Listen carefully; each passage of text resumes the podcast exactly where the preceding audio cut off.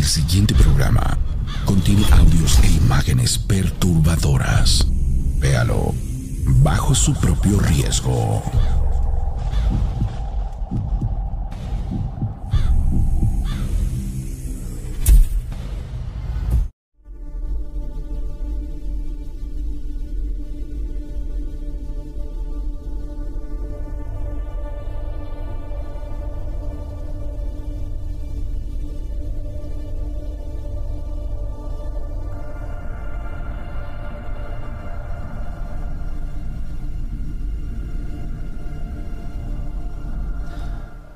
Señoras y señores, es un placer enorme poderlos saludar ya en el arranque de esta décima temporada. Muy contento de poderlo hacer en esta ocasión, ya por completo y de lleno en los estudios de RM Multimedios, mi casa, su casa, y siempre con las puertas abiertas para todos aquellos que quieran acompañarnos en esta transmisión. Es un enorme placer saludarlos y pues bueno, después de muchas situaciones que se dieron, de un tiempo para acá, y hablamos de aproximadamente 3, 4 semanas, pues bueno, eh, es de verdad un placer increíblemente enorme poderles decir que las cosas ya tomaron su rumbo.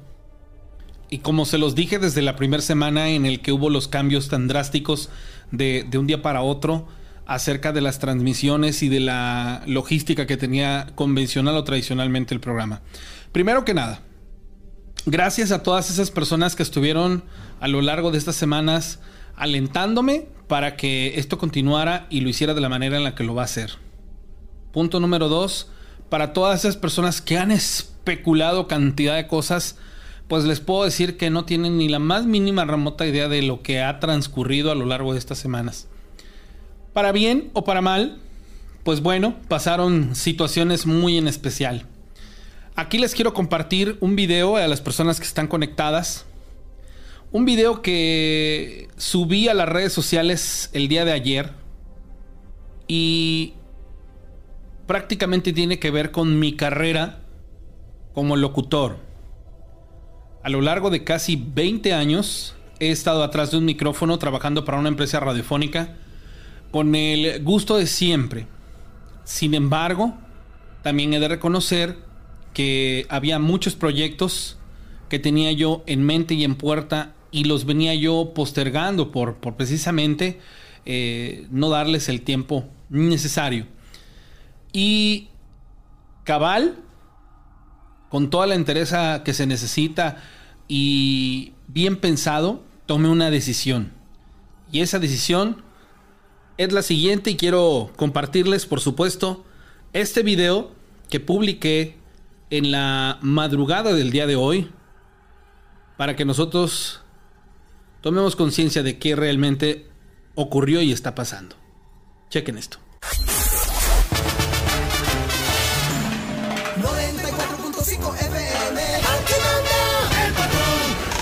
Con más de 100 kilos de poder en la voz. Sencillo, carismático y explosivo ante el micrófono. Creador de Azótame el chango en el banano. César Morales. César Morales. La rana.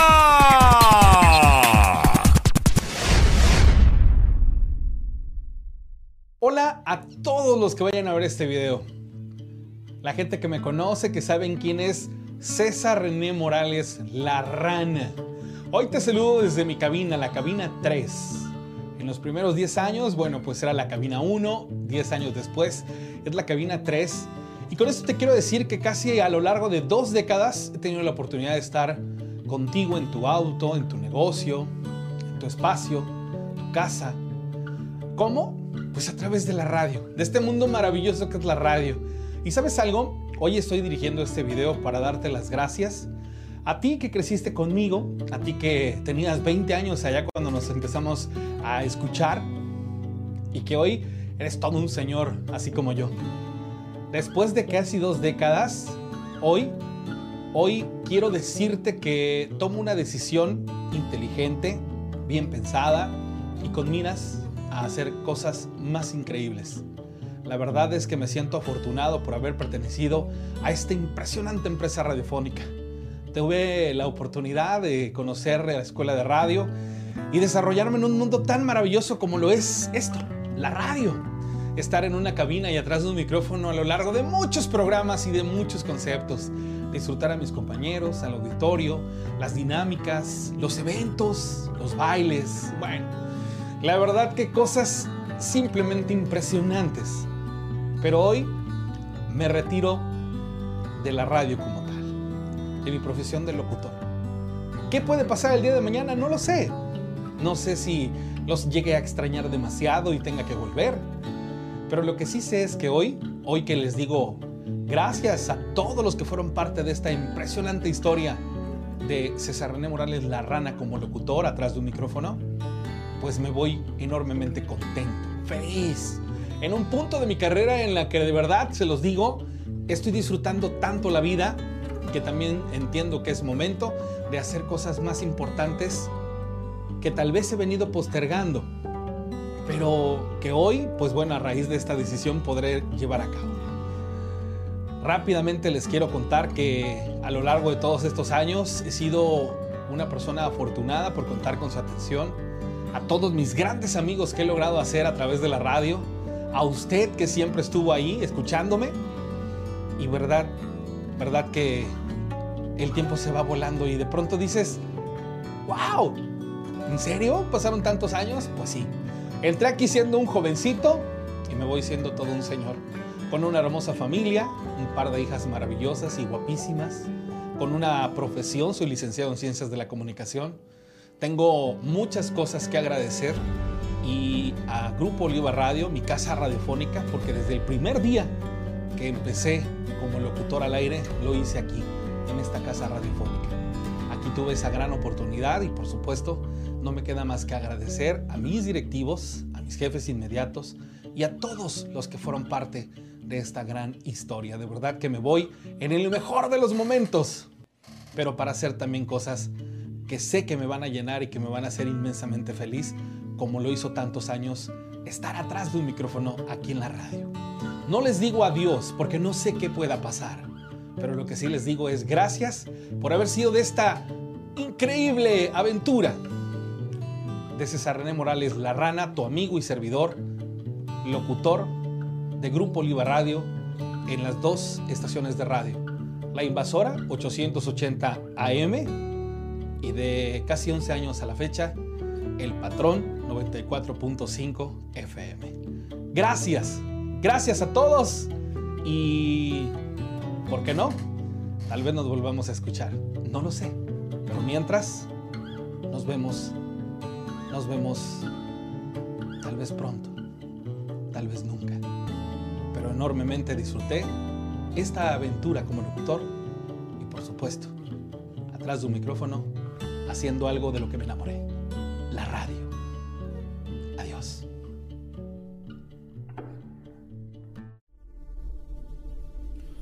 Bueno, con esto espero aclararle la duda a infinidad de personas que especularon sobre qué estaba sucediendo y qué estaba ocurriendo. Simplemente ah, hubo cambios que estuvieron fuera de nuestras manos y hablo de los que en el momento pues estábamos haciendo el programa, ¿no? Entonces, a partir de ahí, obviamente pues yo tomo una decisión y esta decisión es darle prioridad a mis proyectos, a las cosas que a mí me, me, llenan en este momento. Y así de simple, señores. Yo renuncié a la radio por crecimiento, porque quiero involucrarme de lleno a este tipo de situaciones en las que me interesa mucho compartir contenido y pues simple y sencillamente vamos a darle continuidad. A partir de hoy, martes 15 de marzo del 2022, arrancamos este capítulo, el número uno de la temporada 10 de historias de miedo. Lo voy a hacer de lunes a domingo a partir de las 11 de la noche por las plataformas digitales y agregando Spotify para las personas que nos siguen de, de lleno en esta plataforma. Entonces, yo estoy aquí. Para estar aquí hay una situación que se dio. ¿Sale? Entonces, no pregunten cosas obvias y no especulen sobre situaciones pues que son simples de entender y de comprender. Hasta ese punto nos quedamos, ¿sale? Entonces, hoy arrancamos esta décima temporada de historias de miedo, ahora en plataformas digitales. Lo hacemos complementando de lunes a domingo a partir de las 11 de la noche. ¿Sale? Eso es absolutamente todo y lo único que les quiero compartir. Gracias a Dios estoy en este punto de mi vida tan, tan maravillado que les puedo decir que nos esperan grandes cosas. Mañana tenemos la intervención con eh, la guardería. ¿Se acuerdan ustedes que la semana pasada sacamos un video eh, que fui con el Arquiviveros eh, precisamente pues a, ver este lugar. Bueno, pues mañana ya va Daniel con nosotros y vamos a ver en qué, en qué se desenlaza esta situación, porque sí es algo que de pronto eh, fue apremiante. Pero ya me voy con la primera llamada telefónica. ¿Sale? Hola. Hola, Rana, buenas noches. ¿Sí me escuchas, amiga? Eh, sí, Rana. A ver, voy a colgar la, la, llamada telefónica, la voy a volver a, a enlazar para poder este, escucharla. ¿Sale? Buenas noches. Hola Yuli, ¿cómo estás? Buenas noches. Me da mucho gusto y déjame decirte, Yuli, que eres la primera llamada del primer capítulo de la décima temporada. Yuli, esas historias de las que tú me platicabas, cosas que a nivel paranormal te han sucedido a ti, queremos poderlas escuchar. Así que iniciamos con, con la primera. Ah, muchas gracias. Este, bueno, tengo muchas, pero la primerita que se me viene así, este, lo que pasa es que mi esposo es trailero, entonces pues me ha tocado ir con él a varios viajes. Sí. Hay una parte que es hacia Benemérito de las Américas, hacia, hacia Chiapas. Ok. En donde nosotros veníamos de regreso. De ida, pues todo bien, pero para allá ya no hay señal. Ok. Ya de regreso, este, nos tocó regresarnos pues en la noche prácticamente pasas una parte de lo que es la selva lacandona. Sí. Entonces, este, tengo la, la suerte o la o la mala suerte, no sé cómo se le diga de pues de ver una que otra cosa. ¿Tú tienes facultades, tienes facultades en, en, este ambiente de lo paranormal? Mm, ¿Alguna, ¿Alguna habilidad? Pues no sé si se le diga habilidad o no sé, pero pero pues sí me ha tocado ver una que otra cosita que pues pues a veces de, de a lo largo de, de, de cómo te van pasando pues igual te vas acostumbrando y ya no lo vas viendo así tan tan raro. Ok. entonces este cuando yo venía de regreso con él y él igual ya me conoce sabe que pues si yo veo algo yo voy platicándole y hablándole pues igual por lo mismo no para que pues igual no se duerma o, o así entonces, este, en el regreso, pues yo vengo platicando con él y, y en eso, este, pues hay tramos donde de plano, o sea, los, los pueblos, o sea, no hay ni luz. Entonces, en la parte donde, donde está la selva, este, vamos pasando y pues prácticamente el camino es muy, es muy cerrado. Okay. Entonces, este, vamos pasando y, van pegando las ramas de, de mi lado y pues yo igual no hacía caso. Llega un momento en el que yo voy viendo así hacia adelante y yo veo que hay algo colgado en una rama. ¿A qué y distancia, yo dije, es un monito. ¿A qué distancia lo ves? Mm, es que prácticamente las ramas iban pegando de mi lado, o sea, era cerquitita. Ok, recordemos que en esta, en esta, en esta clase de carreteras para la gente que ha viajado, eh, por ejemplo, en la cordillera de Oaxaca, bueno, perdón, en la cordillera, en, la sierra de Oaxaca, este, justamente antes de llegar a, algunos puntos que son, eh, digamos así, que tengan playa, la abundante eh, vegetación llega inclusive a cerrar por completo la carretera con árboles. Entonces, imaginen ustedes que desde de Oaxaca Chiapas, pues más o menos esa es la misma situación que se alcanza a, apreciar. Entonces, eh, de pronto resulta ser muy interesante que no importa a la hora que tú estés viajando, este tipo de lugares se vuelven hasta inclusive fríos y oscuros. Entonces ella de alguna u otra manera pues llevaba prácticamente la, la, vegetación a, la puerta de la mano, pues ella nomás estiraba la mano y la estaba sintiendo. Ok, ¿qué pasa en ese momento cuando tú empiezas a sentir o empiezas a ver esta, esta situación? Es que ya se cuenta que yo lo veo pues así como que de lejos, yo uso lentes, aquella vez no me los llevé este y yo vi a lo lejos algo que estaba colgado en una rama.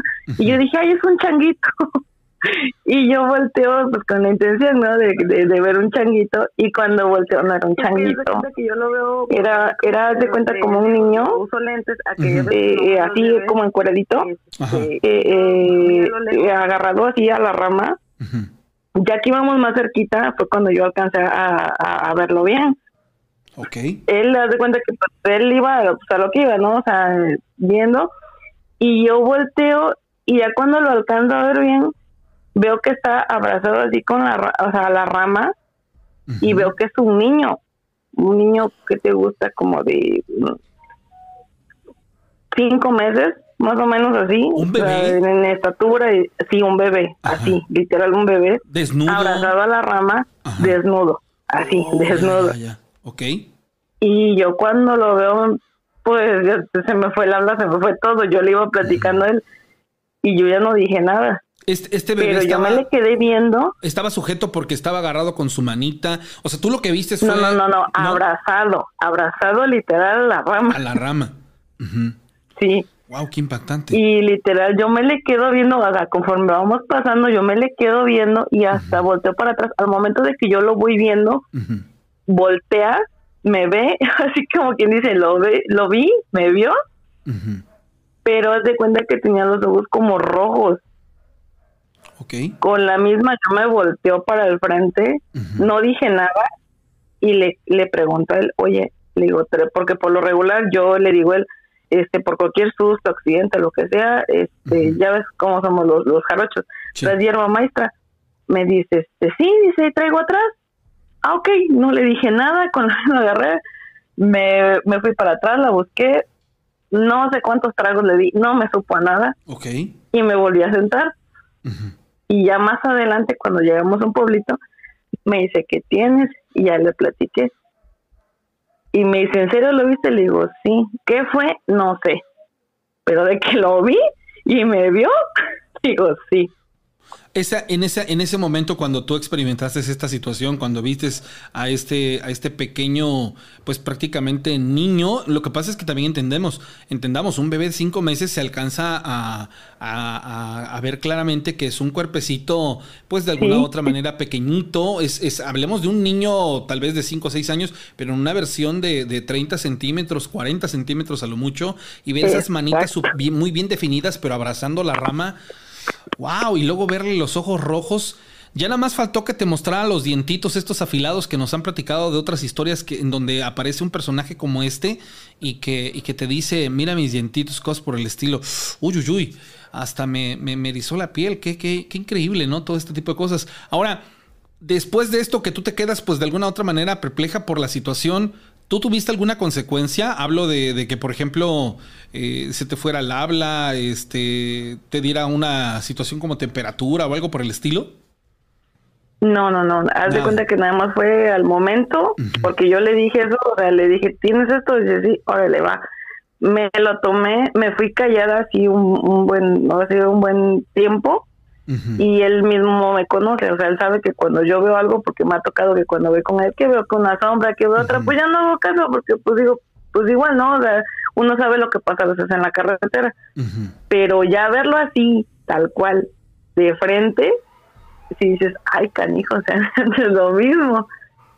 Entonces, pues la verdad, con mucho de onda y, sí, pues hasta que llegué sí le dije, digo, es que, o sea, igual no le quise decir al momento, porque digo, no no se vaya a asustar o algo y pues, pues tú sabes, ¿no? ellos andan en la carretera y un mal volantazo o eso, pues te, alguna otra situación. Te, voy a ser bien sincero, hay una persona que te dice aquí que si de pura casualidad y nos quieres compartir no fue efecto de alguna pastilla o algo por el estilo que, tú hayas... Ojalá hubiera sido Así te lo voy a poner, dicen, así iría de empericada la chica. No, no, no hay una situación real en esto. Ojalá hubiera sido eso, porque no, la verdad es aquella Dios desde aquella vez que él me dijo, sabes que vamos para allá, le digo, no. No, yo, o sea, yo, o sea, él, él, él, o sea, tiene, gracias a Dios, no, no ve cosas. O sea, él no, no, él no, no ve nada. Hay muchos conductores, hay, hay, mucha gente que, que, que trabaja en este, en este ambiente de, de, de, lo que es el transporte y todo lo demás, que en efecto, así como tú lo mencionas, Nunca en su vida, y a pesar de que han pasado la cantidad de años que quieras, nunca en su vida han visto absolutamente nada de ese índole.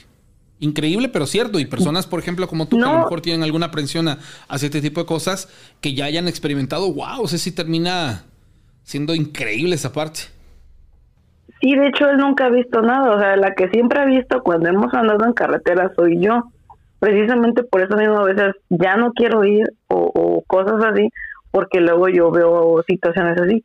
Igualmente, si me da chance de platicar otra así rápido. Sí, por favor, este, No tiene mucho que fuimos para Chihuahua. Yo jamás pues nos había tocado ir para allá. Okay. es que vámonos. Digo, órale va, por la experiencia y lo que sea, pues órale vamos. este, no, hombre, hay un tramo. No, mira, después te digo bien exactamente de qué tramo a qué tramo es. El caso es que ya antes de llegar a Chihuahua, hay una parte donde son subidas y bajadas, subidas y bajadas. Okay. Te lo juro que es de lado y lado cruces. Ves del lado derecho ves cruces, del lado izquierdo ves cruces, del lado de ir y venir ves cruces. Y yo no hice mucho caso, dije, bueno, pues igual no, pues pasan accidentes en la carretera, pero ya todo el tramo, te estoy hablando de dos horas, más o menos, o un poquito más. Sí. Es igual íbamos así, me tocó ver una chava, eran como las tres y cuarto, tres y medio, yo creo más o menos, una chava en una parada yo no hice caso por la hora, porque pues íbamos platicando y precisamente los íbamos escuchando a ustedes. Los pusimos por Facebook y yo le dije, oye, mira, debemos escuchar. Este, sí, ponlos. Y los íbamos escuchando. Este, entonces, vamos así y yo veo una chava que está agachada en la parada eh, eh, con una sudadera, porque igual yo recuerdo que traía sudadera, una sudadera como color rosado, entre rosado y morado y estaba la chava agachada, pero así, ¿no te acuerdas de la película del aro? Que la chava tenía el cabello así... Lacio y hacia el frente. Lacio, ajá, pero la chava estaba agachada. Y yo dije, órale, qué raro. Y yo hasta le dije, oye, la gente toma el autobús bien temprano. Cuando volteé a verme y me dice, oye, pues son las tres y pico de la mañana. Y yo me quedo así. Sí. O así es cierto, ¿verdad? Y él no vio porque pues él iba a lo que iba, pues la que va volteando soy yo. Claro. Y hace cuenta que me entró un escalofrío, pero feo. Y me tocó igual, de igual manera ver unas bolas así como de fuego del lado de él, este, como en un cerrito. Pero pues igual yo en ese caso dije, pues a lo mejor están quemando, este, no sé, pasto o algo. Pues igual no hice caso. La cuestión fue que adelantito las volví a ver, pero de mi lado. Y estaban así como que juntitas, como que pegadas pero se veía literal, o sea, la, la ruedita así roja, este, como, pegadas. Y fue una, nos sacamos de onda. y, y, yo le dije a él, digo, ¿viste? Me dice, no, no alcanza a ver nada. Tú tranquila, no pasa nada y que no sé qué. En eso, eh, los carros que ellos traen les pusieron un mini split en la parte de atrás del, del carro. Entonces, este, cuando me dice, tú tranquila, no pasa nada y que no sé qué, se prende el mini split. Y nosotros nos quedamos así como que y luego no había no había forma de que se prendiera porque no estaba el control no no, nada. No no el control lo teníamos precisamente lo del control lo teníamos enfrente. Se, se prende, ¿se prende alguna se prende alguna alguna temperatura en particular o algo por el estilo no literal suena cuando prende suena. Ajá suena. Y me dice y luego y le digo ahí está digo y no me crees pero se prendió y únicamente se prende o, con el control que traíamos enfrente o manualmente, que así lo prendes hasta atrás. Y pues ya nos quedamos así como que, y luego, digo, bueno, pues ya, agarré y lo apagué. Llegamos a donde teníamos que llegar antes de llegar a Ciudad Cuauhtémoc, algo así se llama. Y nos paramos precisamente donde estaba un cementerio. No sabíamos que era un cementerio. Sin querer porque ustedes. Hasta eso nos venía. Sin querer ustedes llegaron a este punto nada más. Sí, porque nos venía fallando el, el, este, Google Maps. Nos estuvo fallando todo el tramo. Hasta que llegamos ahí y este y le digo, ¿sabes qué? Le digo, ¿este traes agua bendita? Me dice, sí. y me dice, ¿sabes qué? Este, voy al baño, dice, este, haz lo que tengas que hacer, me dice. Y ya, agarré el agua bendita. Como a mí me habían comentado, eché agua en el carro, eh, leí el Salmo 91 que me habían comentado. este Y ya, eso fue lo que hice y mira, haz de cuenta que de ahí para el Real todo tranquilo. O sea, ¿tú, tú de plano crees que fue la presencia de alguna de algún ente maligno que se les estaba eh, pues evidenciando, presenciando, materializando y tú te tú recurriste al, al, tradicional Salmo 91 por protección y este realmente tuvo el efecto de que aplacara esta situación? ¿Tú crees que lo recogieron en el camino? Es que, es que te lo juro que, de, te lo juro, o sea, en, ese tramo subiendo, te lo juro que ves cruces de lado y lado. Sí. Y, y lo que más me sorprendió, como nosotros nunca habíamos ido para allá, para, para Chihuahua, que, que nunca vimos carros. Okay. Nunca vimos un carro, más que un carro bajó. Sí. De ahí en fuera, nunca vimos algún, ni automóvil, ni trailer, no vimos ningún auto, o sea, ningún carro que bajara ni que subiera. Fuimos los únicos, más que uno, te, te comento que fue el que bajó, pero de ahí en fuera no vimos ningún otro. Y le digo, ¿sabes qué? Digo, por eso no bajan en la noche. Porque después bajamos, nos tocó bajar al, día y medio, este, a buena hora. Pues sí, todo el mundo anda para acá y para allá. Pero de ahí en fuera, nadie, nadie, en ese momento o a esas horas, nadie, nadie pasaba. Eso también se me hizo raro. Claro. Pero le digo, pues por, algo debe de ser, o sea, por algo no pasa a la hora. Ya me llama mucho la atención que tú tienes esta aprensión con este tipo de situaciones. ¿Sabes que siento que, que de alguna u otra manera tienes esa habilidad de jalar? de impregnarte de, de, este tipo de condiciones y a donde tú llegues. Eh, amigos que nos están mirando ahorita en este programa, hay personas, yo me incluyo, así como tú, amiga, eh, digamos que por azares del destino y a raíz de que empecé con las limpias energéticas, a usar los amuletos y todo esto, me convertí en una especie de transportador y la palabra a lo mejor igual no es, no es la mejor, pero así te pasa a ti. Te voy a decir que, que, de pronto me llama mucho la atención. Si tú, por ejemplo, llegas a un lugar en donde alguna entidad o algún aire, alguna eh, situación que tenga que ver con cuestiones paranormales se encuentra ahí, digamos que tu luz, tu energía, le permite eh, viajar contigo y moverse del lugar. El problema viene cuando tú llegas a un lugar y en ese lugar se encuentra una persona que esté en vibración baja, que tenga alguna herida espiritual o que de plano sea una persona que tenga esas, esa habilidad de adherencia e inclusive eh, se llega a manifestar de una manera eh, todavía mucho más violenta por el hecho de que como que los atacan. Entonces, esto que, que, yo te estoy platicando, amiga, deberías de, de, de, pues de alguna otra manera investigarlo, porque sí tenemos que tener mucho cuidado con los lugares a los que vamos. Vaya, no es conveniente que vayamos a panteones, no es conveniente que vayamos a lugares abandonados. ¿Por qué? Porque tenemos la facultad de cargar con esas energías y transportarlas a lugares en donde personas que pues ni la deben ni la temen por el hecho de estar ahí en el lugar equivocado, en el momento equivocado, esas, esas adherencias se les pueden manifestar. En tu caso, a ti se te manifiestan, todavía termina siendo algo bastante tenebroso, ¿no? Porque pues, digamos así que, tú lo llegas a experimentar y es...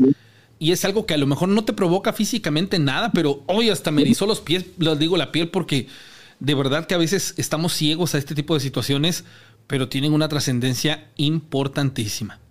Amiga, muchas gracias por compartirnos este par de historias y si Dios nos lo permite, nos vemos el próximo lunes en el equinoccio allá en el, en el Parque Xochitatl Gardenia, ¿sale?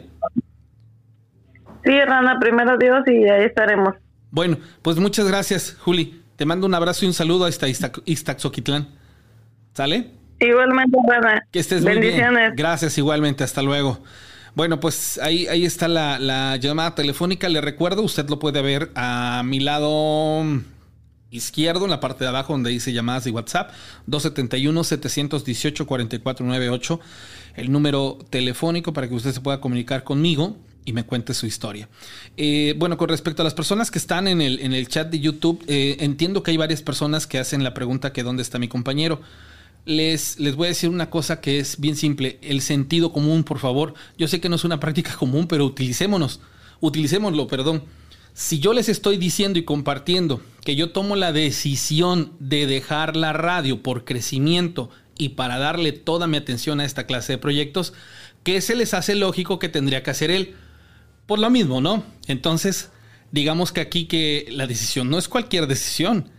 ¿Sale? Entonces entendamos que esto no es porque exista una pelea, una disputa, nada por el estilo. Solamente que sí requiere de una situación apremiante para que esta situación pudiera darse. Sale y les agradecería enormemente que no especularan cosas que no son ni dijeran cosas que no son, porque pues esto realmente es con la intención de seguir creciendo y de hacer cada vez más cosas. Me fascina el tema de lo paranormal y mañana estoy, se los juro, estoy súper nervioso porque mañana prácticamente vamos a, interactuar en un lugar en donde ya las personas, por medio de, de lo que yo les presenté la semana pasada, ustedes habrán escuchado, las personas que oyeron el programa de la guardería, que las maestras nos dan eh, las evidencias y nos platican de las cosas que han experimentado ahí. Inclusive nosotros estábamos en, una charla y se encendió un sonido muy extraño, como una especie de alarma, que a una de las maestras le, hizo daño, le, le, provocó dolor de cabeza y decía, pues no sabemos qué fue, pero fue al interior del lugar y, la verdad que tanto el arquitecto como yo era así como que volteábamos para arriba de, de tranquilo, tranquilo, tranquilo, porque sí se siente una situación bastante interesante. Entonces, ya mañana vamos a acudir con, con, con Daniel este, a, hacer el recorrido y este, pues simplemente a ver qué, es lo que, lo que sucede y lo que ocurre. Hay una persona que se llama Fernando, él dice que nos va a platicar dos historias recientes, me dijo que le marcara yo después de las 11.30 de la noche. Vamos a ver si puedo contactar al amigo Fernando Amaro, que es la persona que me dejó este mensaje eh, de texto, ahorita lo estoy tratando de, de, contactar, también lo invito para que usted se comunique con nosotros al 271. 718 4498. Hola Fernando, ¿cómo estás? Buenas noches. Hola, hola, buenas noches. Fernando, buenos días. Buenos días, no, buenas noches todavía para nosotros. Les recuerdo que a la gente de los Estados Unidos ya les actualizaron el horario, por lo que ellos tienen una hora de, retraso. Nosotros aquí son las 11 de la noche, allá ya son las 12. Eh, ¿Son las 12 de la noche o qué hora son allá? Es correcto, 12 con 38 minutos. Esto en algunas partes también este, les quiero decir. Fernando, por favor, hay dos historias que me ibas a platicar que recientemente te ocurrieron. Vámonos con la primera, si eres tan amable. Ok, muy bien, pues, pues buen saludo para los que están escuchando. Mira bien, son dos historias, son cortitas, este, pero tienen relación una, una de la otra, bien. Sí. Así cortito le va a platicar. Esto sucedió el día 26 de diciembre, día después de la Navidad. Mira, eh, un, eh, el 25 de la noche me, me hablan de, de Monterrey, de la oficina. Me dicen, oye, este, hay un viaje, ¿quieres, quieres este, salir?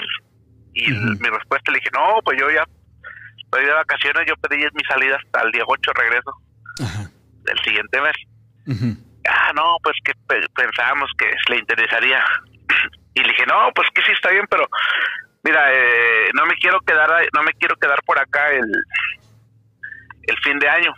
No me, ese es el motivo que por eso agarré mis días y le digo, si, te comprometes a regresar en ese mismo, eh, del mismo lugar, pues sí, sí lo acepto.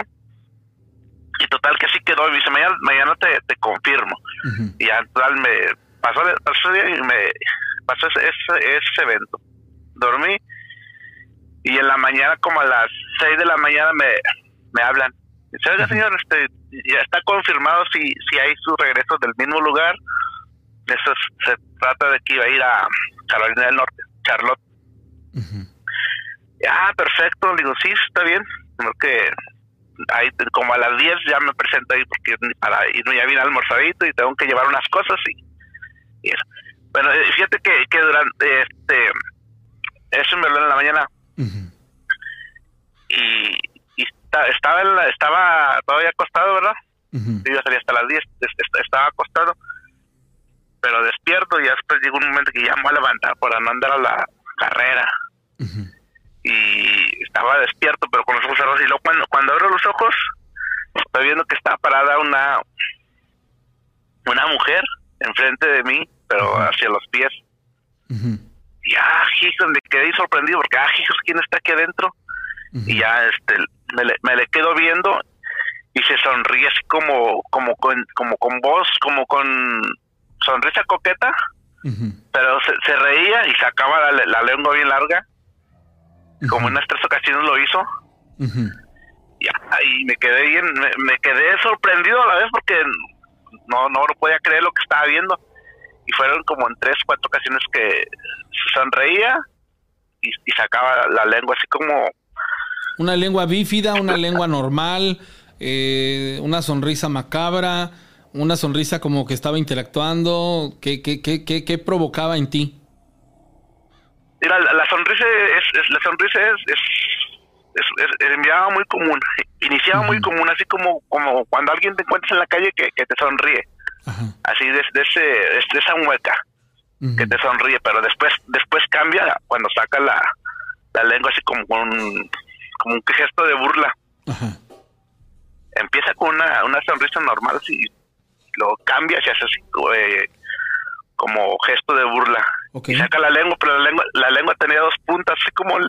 Bífida, como de como la víbora. Sí, sí, sí. Me lo imaginé. Ajá.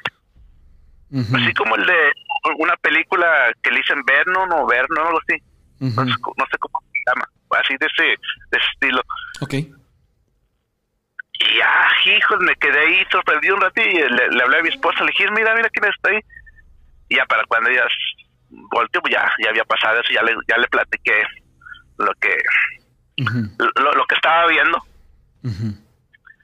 Bien, te voy a y ahí quedó, ya yo, hice lo que tenía que hacer y ya no pasó nada.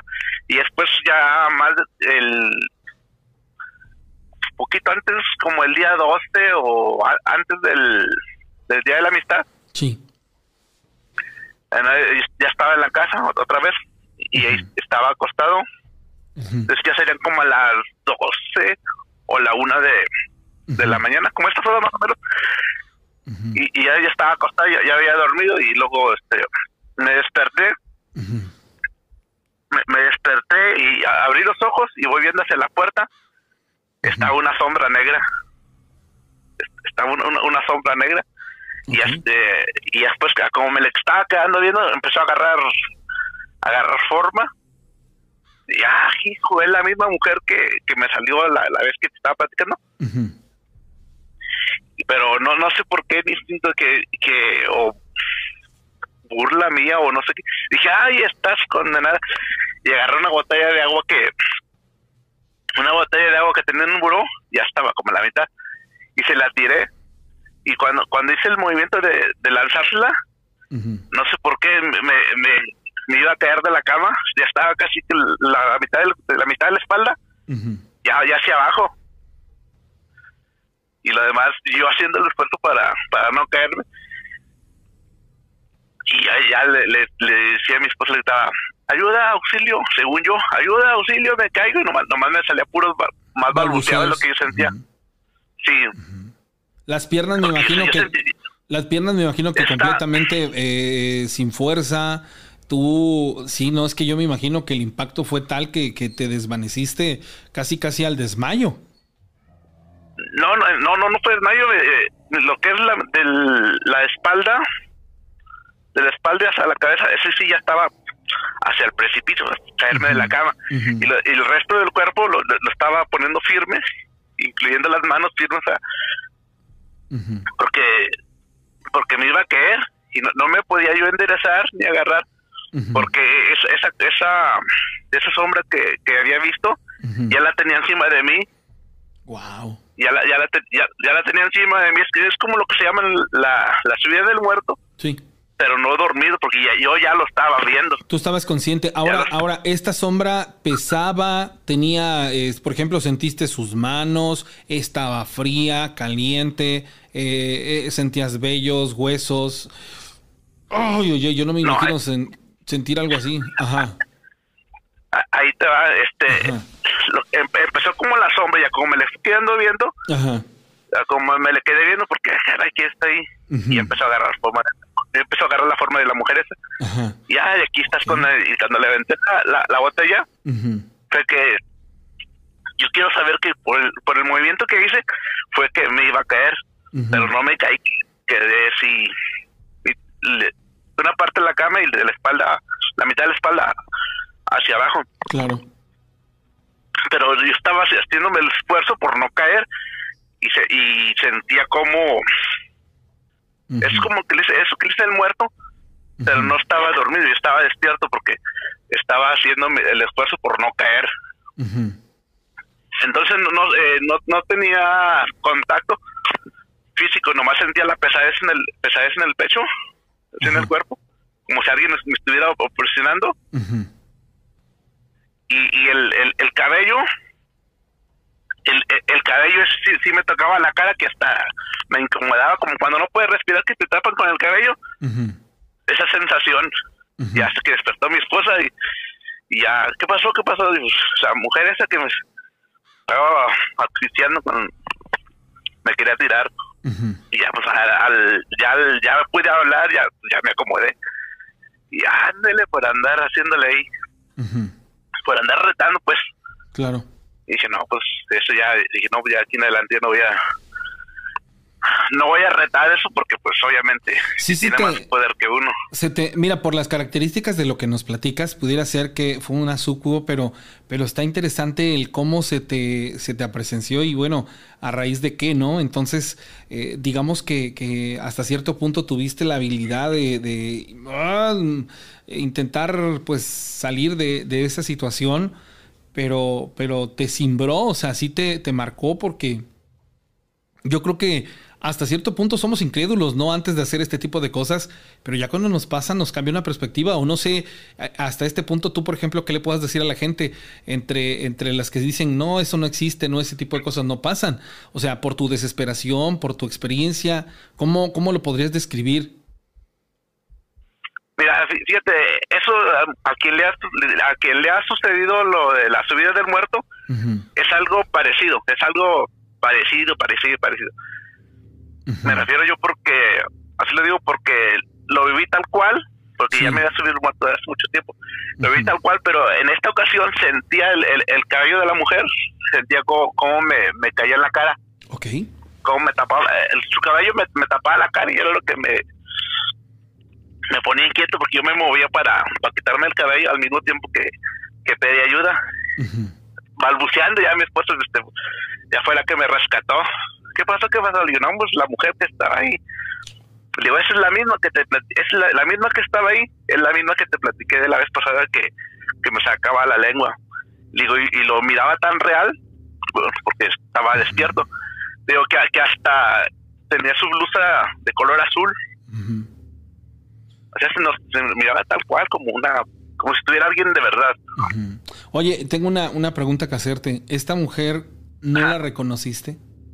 No, no, no apareció, perdón que te lo diga así, no es parte de tu vida, no, no significó algo o se parece a alguien con quien tú estuviste, tuviste alguna relación, eh, alguna pareja, pues que, pues fuera de, la pareja. Porque sabes algo, las mujeres tienen esa habilidad y más cuando, perdón por la expresión, pero hay mujeres que son muy mañosas en esos aspectos que aplican la de cuando pues, no eres para mí, no eres para nadie y, empiezan a hacer unas especies de encomendaciones y se empiezan a manifestar de una manera impresionante.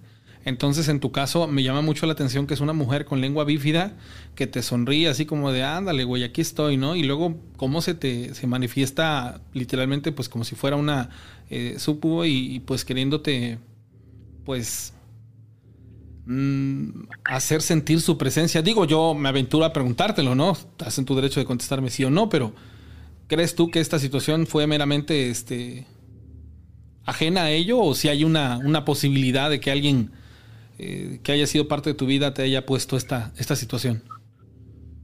No, no, no, este, eh, nunca, nunca he tenido un, relación de amistad o con, nada, nada, que ver con, con esa mujer. Ya. ¿Y la, eh, identificas? ¿La identificas? ¿La has visto en algún otro lugar? ¿O es una extraña? No, no, no. Es, es una extraña, pero es una extraña, pero pero se miró tan real, tan real porque hasta hasta con ropa de color la miraba.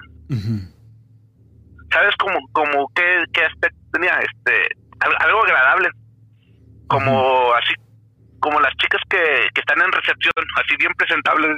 Ya. Ya, ya, ya. Ajá. Bien presentables, como las chicas de, recepción de un lobby, de alguna tienda. Sí, una, una persona uniformada, ¿no? Elegante hasta cierto punto. Está, está, muy, interesante porque, porque me llama mucho la atención esta mujer, eh, digamos así, que... ¿Qué fue lo que, lo que... o por qué aparece en tu vida? Más bien, ¿quién es? ¿No? O sea, ¿por qué, por qué una mujer? ¿Por qué, ¿Por qué acecharte de esta manera? No sé. Me resulta muy interesante, muy, muy interesante esta situación. Sí, bueno, ahí, ahí, lo, platiqué ahí con unos, unos compas. Platiqué la situación y me dice, no, se me hace que ser aquella que quiere que, que quiere que le haga culto, ¿no? ¿Cómo se llama? Em, ya. Sí, sí, sí, que pertenezcas al culto. Sí, generalmente eso ocurre, ocurre con ciertas, eh, con ciertas deidades, con ciertas divinidades, y, y sí se puede, claro, eso es una realidad, una, una, una imposición o un pedimento para que se te aparezca y de alguna u otra manera voltees tú a, verle. Otra de los, otro de los factores sería una por medio de una necesidad, pero bueno, tú no estabas experimentando eso. Está... Sí, sí, sí, es, lo que yo me es lo, que yo platico y si no, se me hace que es aquella que, que te quiere convencer para que la sigas. Para que pase, ándale, para ser seguidor de ella. Yo, pero como yo no, no, bueno, yo respeto, ¿verdad? Sí, sí, pero sí. no, no, no tengo intenciones ni ganas ni, nada. Dios, quedamos en la conclusión de que pudo haber sido eso de que me anda ahí, que me anda saliendo para ver si yo le formo parte de, de sus seguidores. Claro. Y ya, fíjate, así quedó y, y durante la primera aparición que salí de viaje, y ahora sí que iba bien, bien a la expectativa de todo, y no va a ser aquello y, y ya viene el más con más precaución de lo de siempre. Y esa fue la, es la el pequeño relato de eh, eh, está interesante, amigo. No, no, no me queda a mí eh, claro, pues, esta parte de, de si es una, una, imposición o algo por el estilo. Pero sabes que estoy seguro que vas a seguir experimentando cosas así hasta que descubras quién o qué y por qué te está pasando este tipo de cosas. Recordemos que antes nosotros hablábamos de acción-reacción, pero ahora tenemos que conjugar la acción, la reacción, el por qué y el para qué. ¿Sale? Entonces, este, hay, hay, otros factores que a veces dejamos de lado y, este, y son importantes de considerar y cuestionar. Hermano, te agradezco mucho el, esta participación y que me has permitido marcarte. Perfecto, no, pues este, gracias a ustedes por darme la oportunidad de contar esto y ahí estamos. Gracias, Fernando Amaro. Espero ya no, espero ya no tener ya no tener otra otra historia, pero sí lo voy a escuchar. Te va, te va a pasar. te va a pasar y nos lo vas a platicar. Gracias, Fernando. Un abrazo. hasta luego. Hasta luego. Que estés muy bien, Fernando. Gracias. Wow es, es, de pronto algo muy, muy interesante no saber qué, qué, este, qué pasó, ¿no? ¿Por qué, este tipo de cosas? Saludos a toda la gente que está conectada, a Alejandro Díaz, a Ernesto Guerra Romero, a Mayani García, a Dina Mata, a Carlos Alvarado, a Álvaro Lara, a Rosy Villanueva, a Lupita Salinas, a Vicente Lozano, a Chevo Carrera, a Margarita Dionisio, a Carlos Celso Cruz Jiménez, le mando saludos a Ares Soto. A mi buen amigo Ángel Román Lara, hermano, espero que estés conectado y que escuches mi, mis saludos. Sale, también le mando saludos a Pedro allá en Wisconsin. Espero que estés también conectado, hermano. Te mando un abrazo. Alexa, a Florecita, a Beth, a Rosy, a Larky Viveros, que mañana nos vemos, a Ernesto, a Juan Carlos Budiños, a todos los conectados, a Dalía Mejía. Este. Dice, no creo que, que dijera si fue por una mujer que pudo ver en su pasado si está su señora cerca. Sí, pues sí. También tienes toda la razón. Saludos a Jesús Carrera, Leandro Carrera, Francisco Pérez. Tal vez fui muy, muy directo con mi pregunta, pero, pero ¿saben algo? He escuchado historias acerca de este tipo de, cosas y son una realidad. O sea, las mujeres, y hay mujeres y hay hombres. Les voy a platicar una, una historia así rápidamente antes de irme a la siguiente llamada telefónica. Que me quedé así como de. Ah, Tengo una, una amistad que ya una persona adulta digamos así, que pues nunca se había interesado por, por concretar o, con, o, por tener una, relación de pareja, ¿no? Bueno, entonces, esta persona ya en su, en su modo de vivir, pues siempre eh, sola, y de pronto y de la nada aparece un caballero que le llama la atención por diferentes situaciones. Y digamos como que da su, su brazo a flaquear y comienza una interacción con él. Este personaje todavía mayor que ella, y hablamos de que ella es una mujer ya casi de 50 años, este caballero de casi, casi, casi del sexto piso. Bueno, ella me, me platicó su historia y me quedé impresionadísimo por cómo se dieron las cosas. Resulta ser que a lo largo de los meses ellos empezaron a tener una interacción bastante interesante. Ella se consideraba pues una persona que, que, pues ya no estaba en edad, pero que empezaba a hacer cosas que normalmente dejó de hacer desde cierta etapa de su vida. Y, lo interesante de todo esto es que llegaron a un punto en el que ella se sintió ridícula por el tipo de cosas que empezaba a hacer con el caballero, que era mucho mayor que ella, porque pues decía que la hacía sentir como que era un adolescente y actuaba por arriba o por encima de sus principios y dice que eso es algo que no le gustaba, al punto de que el caballero no supo manejar a la persona, a la, chica o a la señora, y ella le dijo, ¿sabes qué onda? No más. No más porque estoy yendo en contra de mis principios, estoy yendo en contra de mi educación y la verdad ya no quiero más. Entonces, maravillosamente esta persona le dijo, ah, no, no te preocupes, pues no pasa nada, somos adultos, ahí muere. ¿Y cuál va a ser que a partir de este tipo de situaciones a ella le comienza a cambiar la suerte? Digamos que empieza a tener eh, pues situaciones que le empiezan a premiar en cuestiones económicas y que pues dice, no, pero yo siempre estaba holgada, yo siempre estaba organizada y ¿por qué me está pasando esto? Y para no, no hacerles larga la, la, historia, resulta ser que lastimosamente ella empieza a lo largo de seis meses a enfermar, a tener toda clase de cambios que para ella era algo que pues le empezaba a espantar y a pesar de ser una persona incrédula, me dice, oye, es que necesito que alguien me ayude porque me está llevando la patada y pues la verdad no sé por qué me está pasando esto ella hasta ese punto no sabía que tenía una relación lo que le estaba pasando con este hombre. Hasta que va a ver a una persona y esta persona le lee las cartas y le dice, lo que tú tienes es un amarre de una persona varón que... ¿Qué fue lo que pasó? A ver, platícame. Entonces ella le cuenta esta historia. No, pues sí tuvo una pareja después de tantos años, así, así, así. Uy, uy, uy, dice, esta, este, esta persona es, es cochinona, dice, y te hizo este, este, ciertas cosas. Ah, caray, no me digas eso, sí. Dice, pero, pero vamos a hacer que, se arrepienta y que, venga a confesártelo. Y dice que, hicieron ciertas, ciertas cosas y que al poco tiempo este hombre regresó. Y ahí les platico.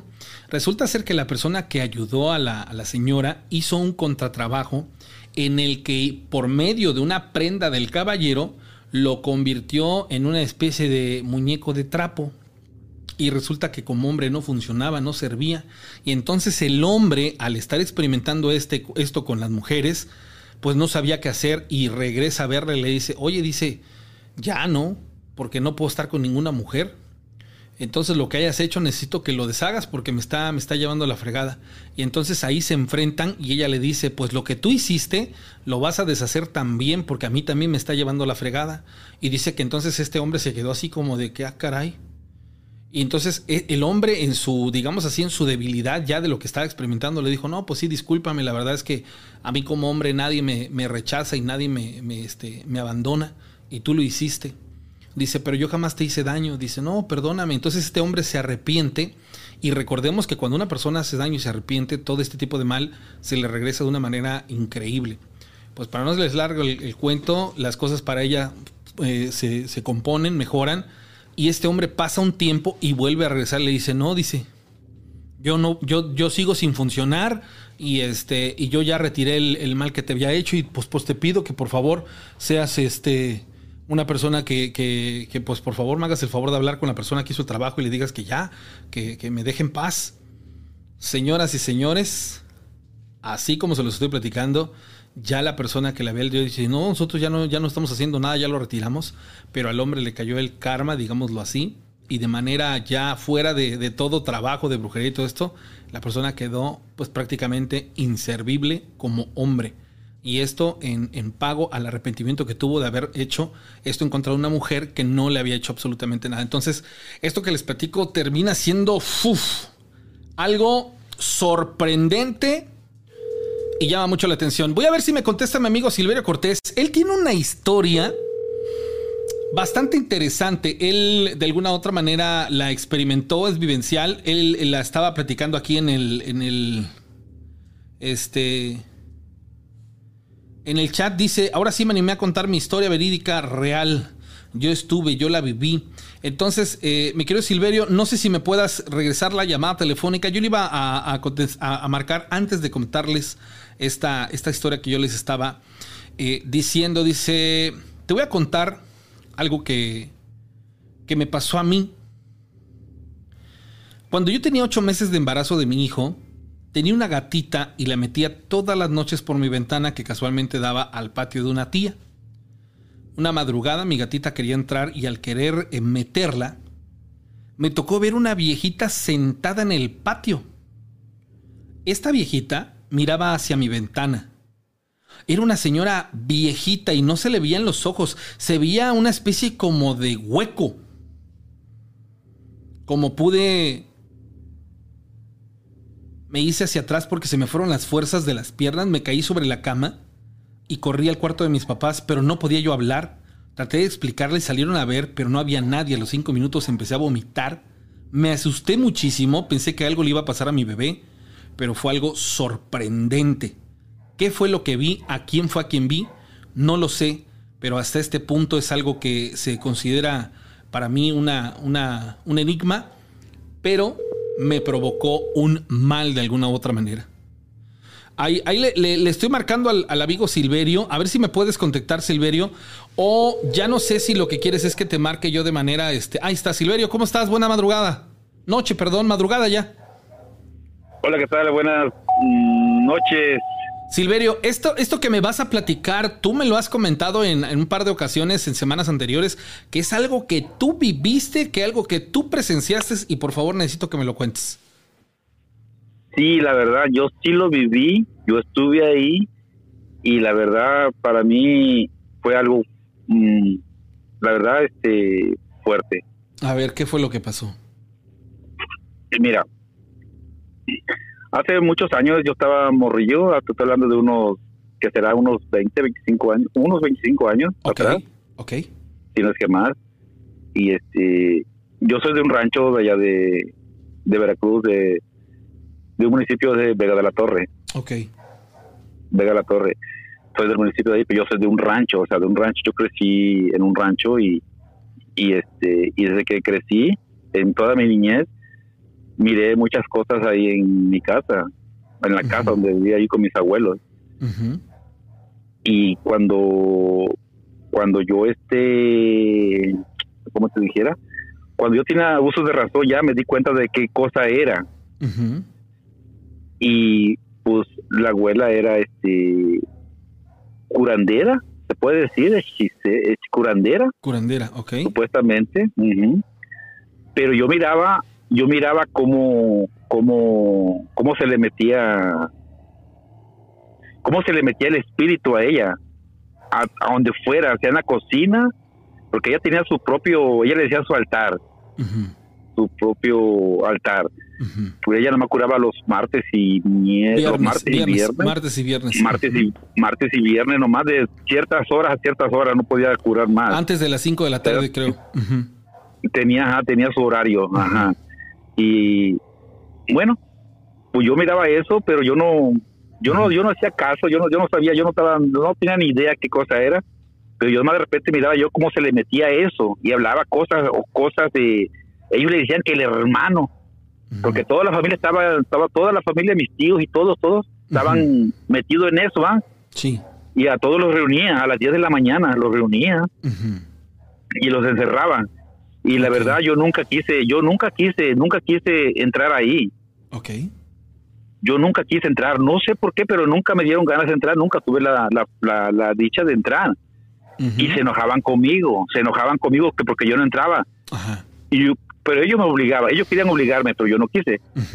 Y una vez, una vez me acuerdo, yo tenía 13 años, 13 años, cuando, cuando este, el espíritu eso le, le dijo a, a mis abuelos, a mi abuelo, que le dijera a mi abuela, que era la que estaba curando, la que estaba, que tenía, la que estaba curando, ¿me entiendes?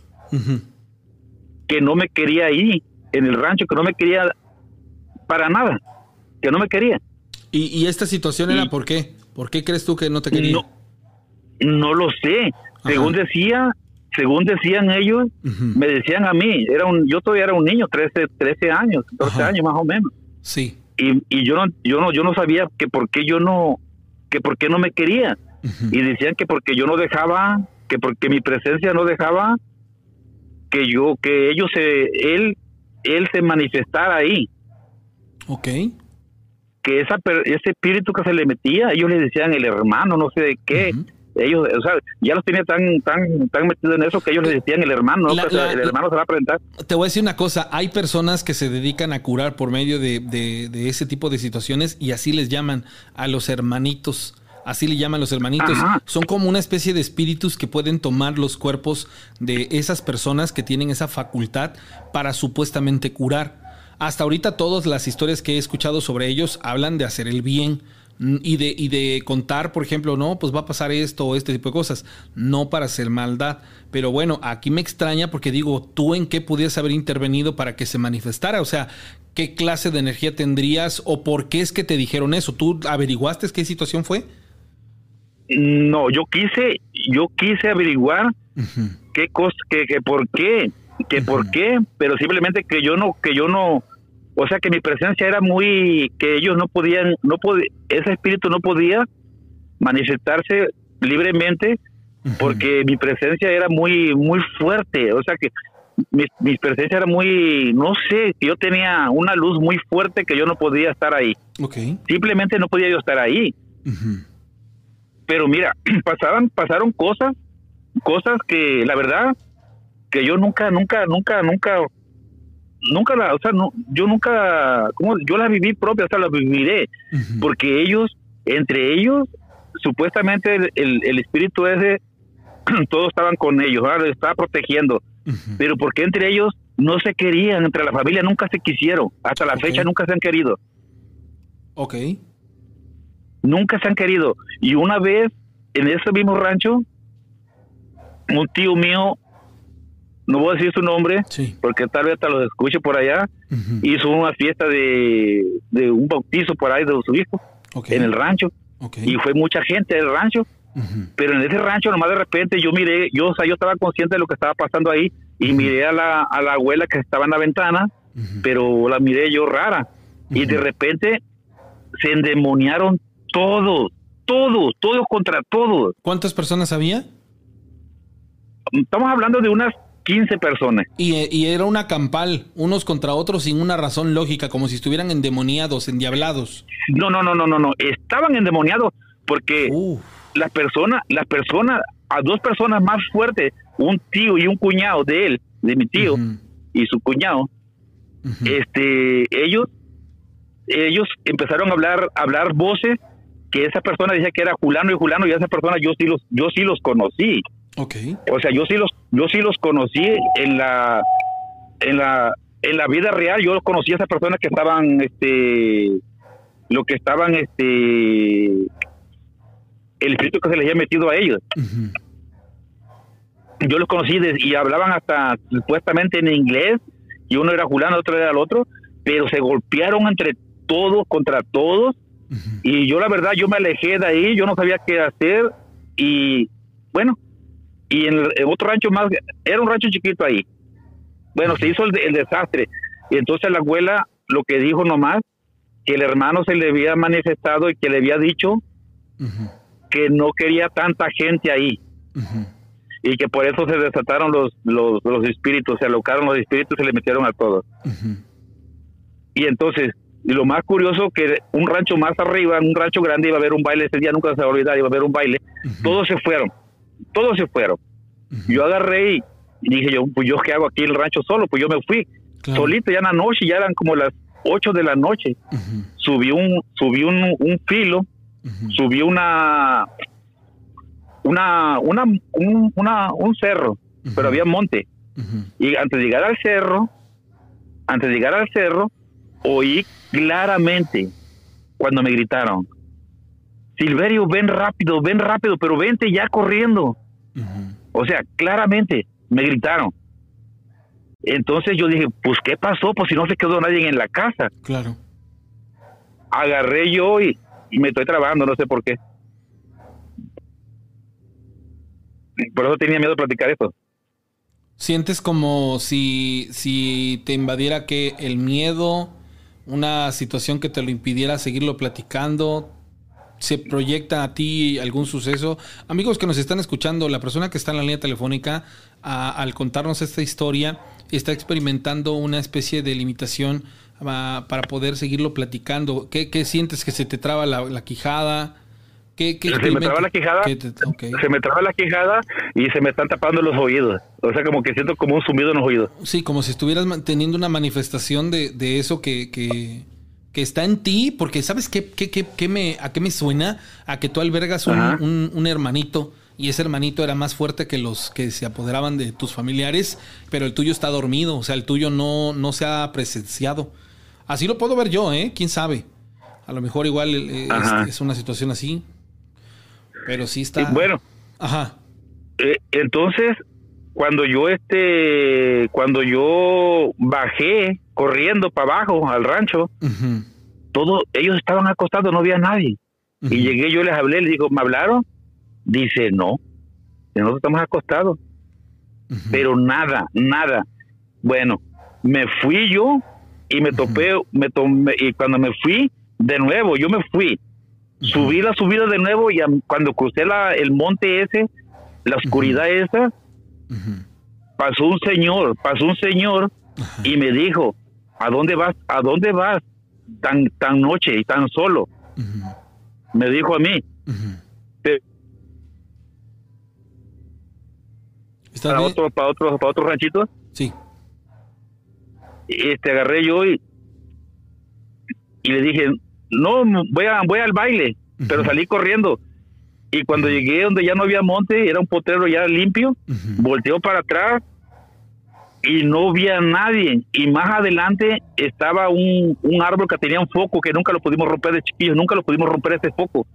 Cuando llegamos ahí, otra vuelta me volví a topar al mismo señor al mismo señor y yo y yo me quedé yo o sea yo me quedé así como como como qué está pasando si allá iba y por qué y por qué está acá y subí. La verdad no se lo conté a nadie llegué al llegué al, dichoso baile pues nomás a mirar pues chiquillo nomás ahí a mirar y la verdad me quedé me quedé con eso pero yo a las 500 a las 500 me di cuenta, ya ahorita que ya estoy acá en Estados Unidos, ya hace muchos ratos, me di cuenta que yo el apellido de ellos yo no lo llevaba. Ok. ¿Y esto por qué? Y me di cuenta, y me di cuenta cuando arreglé papeles. Cuando yo arreglé papeles aquí, me di cuenta, me pedí mi acto de nacimiento original, pero yo sabía que ese apellido, toda mi vida, pues, yo llevaba el apellido ese. Y me doy cuenta que no llevaba yo el apellido de, de ellos, de nadie. Y me quedé así, vi mi acta. ¿Eres como un ajeno? ¿Nadie nunca te, te explicó el, tu origen ni nada por el estilo? Nadie, nadie. O sea, mi mamá, mi mamá nunca crecí con ella. Nunca. Ya murieron. Mi papá, nunca estuve con ellos. Yo estuve con mis abuelos. O sea, todo el tiempo de chiquillo crecí con ellos. Y nunca a mí me dijeron nada. Pero ellos me tienen engañado. Toda mi vida me engañaron que yo era de su apellido de ellos no voy a decir el apellido, pero el apellido de ellos.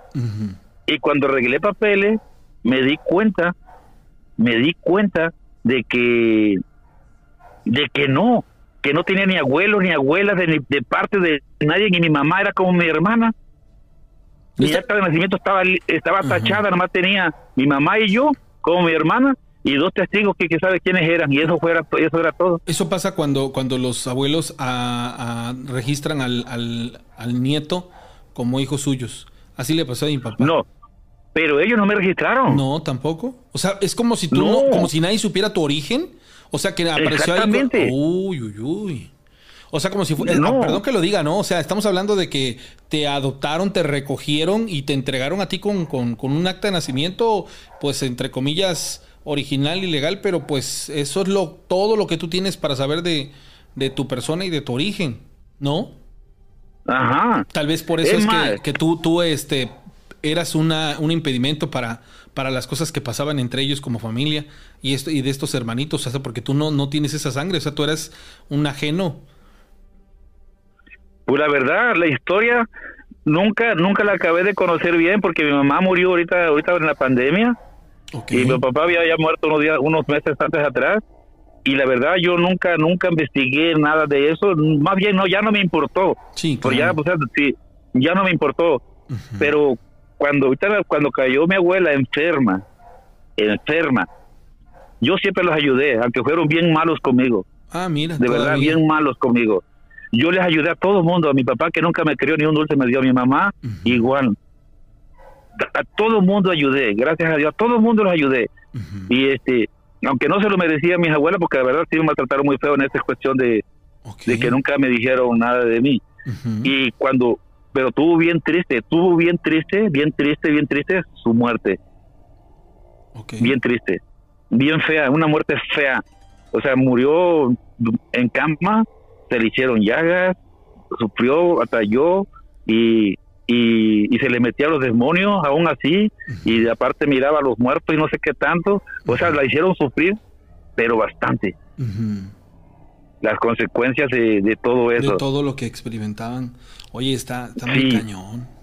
O sea, tú sí, tú sí provienes de una cuna eh, bastante difícil de gente pues que se dedicaba a ese tipo de cosas y, no, tienes, no tienes claro, ¿no? Tu origen. De pronto no tienes ya ahorita deseo. Bueno, es, es muy respetable, ¿no? O sea, tú no tienes deseos de saber, pues, qué, qué onda contigo, ¿no? Digo, es muy, muy, muy respetable, insisto. Pero de pronto sí me llama mucho la atención, pues, pues, ¿qué pasó? No, no sé. Tal vez porque yo no, no puedo eh, decir que estoy en tus zapatos, pero, pero sí está muy cañón, amigo. Esto que nos estás platicando está. Uf, o sea, si Fernando de Michigan nos ha contado algo muy similar a lo tuyo, bueno, pero tú estás está muy cañón, o sea, imagínate la posición que tú juegas, el, la incertidumbre y todavía aparte de todo lo que viviste, saliste una persona de, corazón noble, o sea... ¿Tú te has dado cuenta, bueno, tú te has dado cuenta? Sí, sí, sí, definitivamente es algo, algo, algo muy, muy interesante, muy impresionante, Silverio. Pero aún así, y aún así, a todo mundo, y me han hecho mal.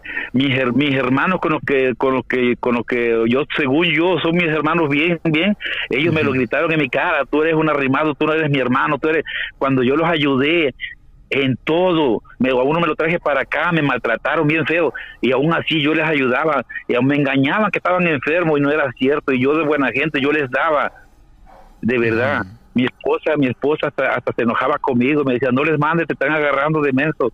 Y yo, pues yo no, yo no era, yo como que no le tomaba mucha atención, pero después empecé a investigar y me di cuenta que era real. Y yo lo que doy lo doy de corazón, de verdad. Silverio, tú en diciembre veniste aquí a México, ¿sigues aquí o ya, o en México o ya estás allá?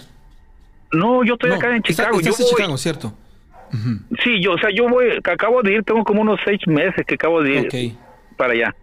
O sea, yo voy nomás de paseo y me regreso. O sea, yo voy nomás de unos ocho días o diez y me regreso para atrás. Ya, ya, ya. Sí, y este, gracias a Dios, pues me encontré una buena mujer. Dios me ha premiado aquí bastantísimo de todo lo que era tuve allá con mi esposa. Mi esposa también, ella fue la que tuvo mucho, la que me ayudó a salir de todo ese, de todo ese trauma. Y hasta la fecha, pues todo ella fue la que, fue la que me arregló a mí. Te voy a decir una cosa, eh, eh, en este tipo de cosas, cuando a las personas les va así como tú me platicas, normalmente pasa, pasa esto. Encuentran una media naranja que, que los saca del hoyo, que los, los acobija, que los que pues prácticamente los los premian, ¿no? Con, con una buena mujer. En tu, en tu caso, pues tú lo, lo estás revelando y, y, creo que eso te ha bastado para no estar agonizante en el sentido de saber, pues, qué onda contigo, ¿no? ¿Por qué, por qué, te, por qué a estas alturas de tu vida te estás enterando de todo eso? Y qué, qué está pasando. Y fíjate, yo, la verdad, este país, mm, yo la verdad, yo me siento, me siento protegido, me siento, me siento bien. Cuando voy a México, te voy a contar cuando voy a México, cuando voy a Veracruz, que yo soy mexicano. Y la verdad, no me avergüenzo de ser mexicano, soy de allá de Veracruz. Y no me avergüenzo, yo todo el mundo digo de dónde soy, de mi rancho, de dónde nací yo que yo vengo de donde vengo, de la mera basura, de la mera cagada, del mero drenaje, de allá vengo yo. Yo no me avergüenzo de decir dónde soy, como muchos aquí que se avergüenzan dónde son. Yo no. Pero yo cuando voy para allá, yo ando con miedo. Ya. Yo ando con miedo. Yo no confío ni en mi familia. Yo no confío en nadie. Bueno, es que es lógico, ¿no? no, no, no, bueno, es que es evidente que no podrías confiar. O sea, al final de cuentas tú no sabes en dónde estás parado ni por qué estás ahí.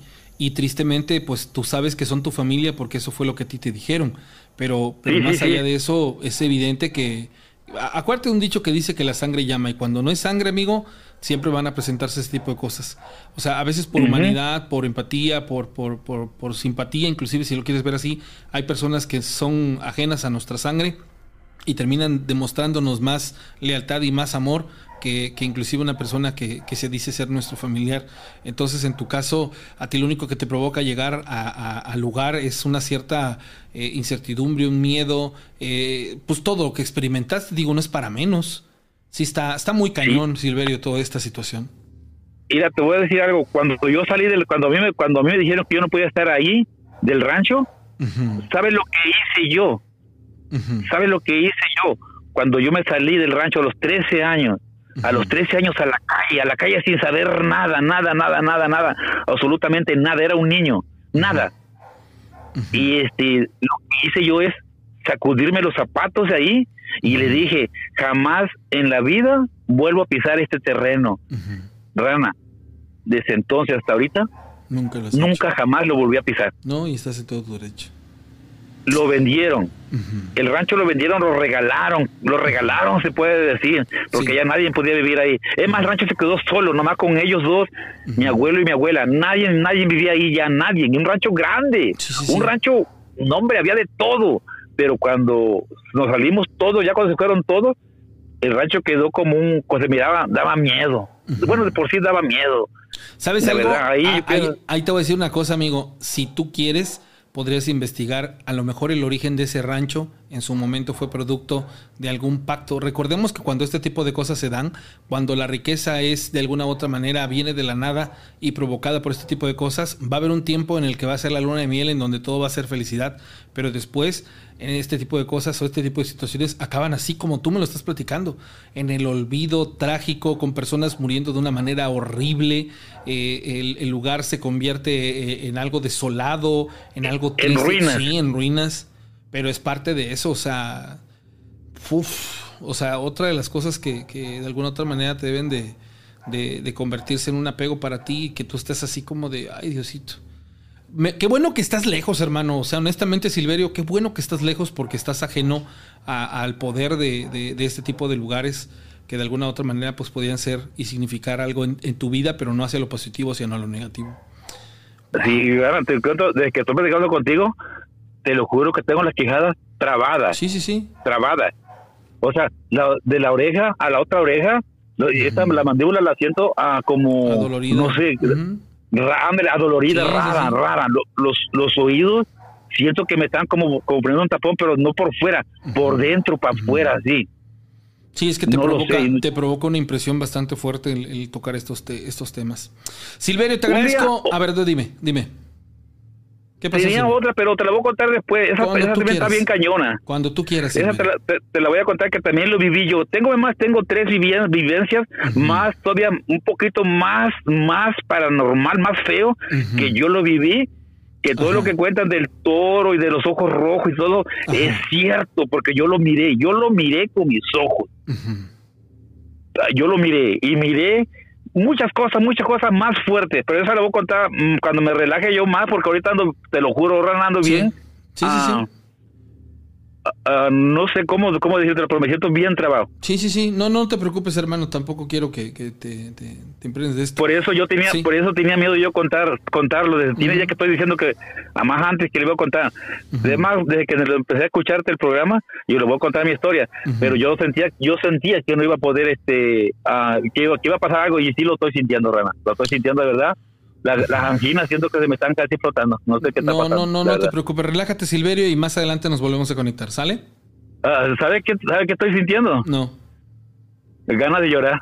Sí, claro, claro. Es algo que tú traes muy de, tu interior y que no, no, no puedes eh, de alguna otra manera desecharlo de tus emociones. Hay que trabajar. Pero llorar como una tristeza, una tristeza, una tristeza. Sí, te entiendo, te entiendo, Silverio. La, la situación que tú nos platicas es, no es para menos No es para menos y de verdad que deseo de todo corazón que en algún momento este apego que te está quitando el sueño, si, si inclusive te, te, golpea, pues en lo emocional lo puedas resolver. Te mando un abrazo, hermano, hasta la Unión Americana. Gracias por no, pues muchas gracias y, y saludo a todos y espero y este pues haya sido no, está excelente. Ah, haya aportado algo. Gracias, hermano. Un abrazo. Ahora después ahí otro día te platicamos. ¿Vas a seguir todos los días aquí o qué? Todos los días nos vamos a conectar desde las 11 de la noche en adelante. Ok, otro día. Ok, órale pues, sí, Gracias, Silverio. Un abrazo. Hasta luego, Silverio. Bueno, pues nos conectamos, señores. El día 21. El día, el día próximo lunes 21 tenemos el equinoccio en, allá en el Parque Xochitlal Gardenias, allá en Iztaxoqui, en, perdón, en... Ay, ay, ay, se me fue el nombre de pronto. Ahorita les voy a pasar el promocional.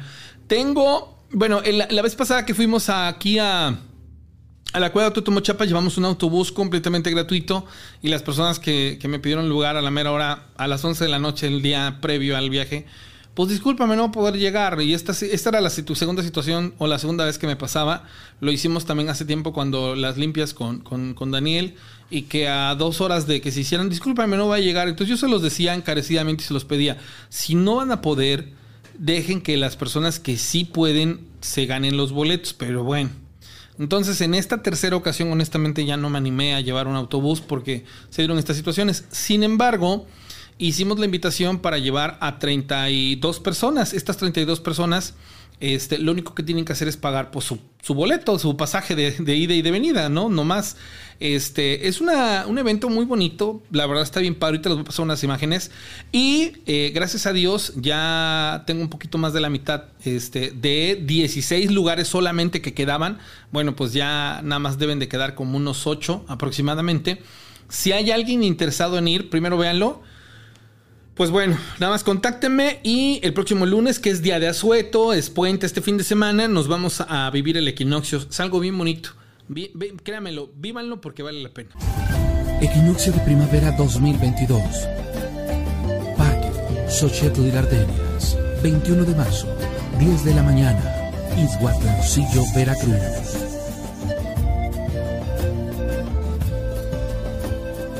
Ven y celebra como nuestros ancestros la llegada de la primavera.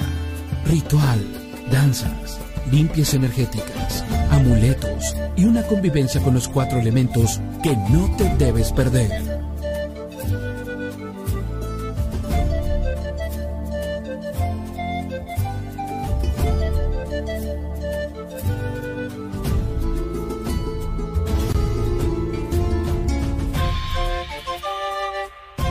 Equinoccio de primavera 2022.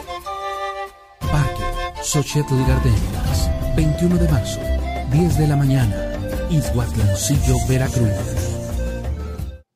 Bueno, lo primero que vieron fue el, el, Japamala. Miren, y también eso les quería comentar. Para.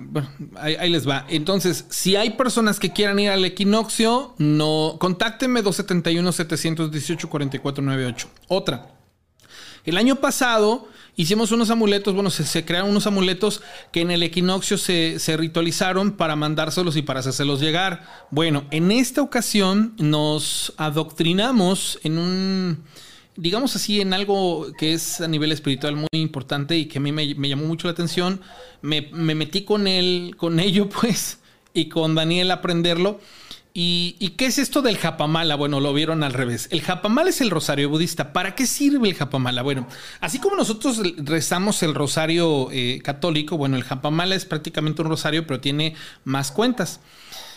Existen mantras. ¿Qué son los mantras? Los mantras son eh, vibraciones que provoca nuestra boca, eh, son palabras ciertas que hacen una programación positiva en la mente. Bueno. Normalmente nosotros vamos en la vida pues enfrentando diferentes cosas y digamos así que tenemos que aprender a vibrar en, positivo para podernos proteger, aumentar este, nuestra capacidad tal vez de, apreciación y me refiero por apreciación de, ser personas pues eh, vivas, eh, activas, eh, si a lo mejor tienes problemas de salud, si tú crees que, te hace falta cambiar tu suerte, si tú crees que estás siendo víctima de alguna situación este, de todo este rollo, bueno, pues eh, el Japamala es una especie de doctrina que la empiezas a trabajar con una programación mental al momento en el que tú empiezas a tener pues el rosario en las manos y empiezas tú a, hacer una actividad, digamos así, cíclica, en donde vas haciendo una especie como de decretos. Eh, entonces, hay 20 juegos de Japamala. ¿Qué lleva? Es un Japamala para casa, es un, rosario más o menos por acá, sí.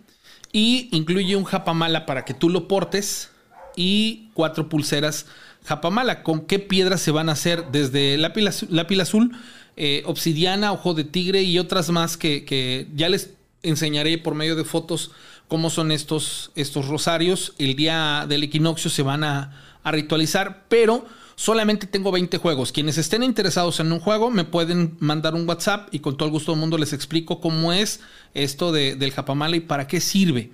Sobre todo, bueno, pues en personas que quieran realmente realizar una programación positiva en su mente. Bien vale la pena y se los, se los digo. Ojalá y este, puedan conectar con ellos. ¿Sale? Bueno, dice, saludos desde San Luis Potosí, gracias. Saludos a la gente que está conectada en, San Luis, eh, en San Luis Potosí, gracias. Rana, te voy a compartir. Esto es un, un suceso que me ocurrió a mí. me encanta ese sonido.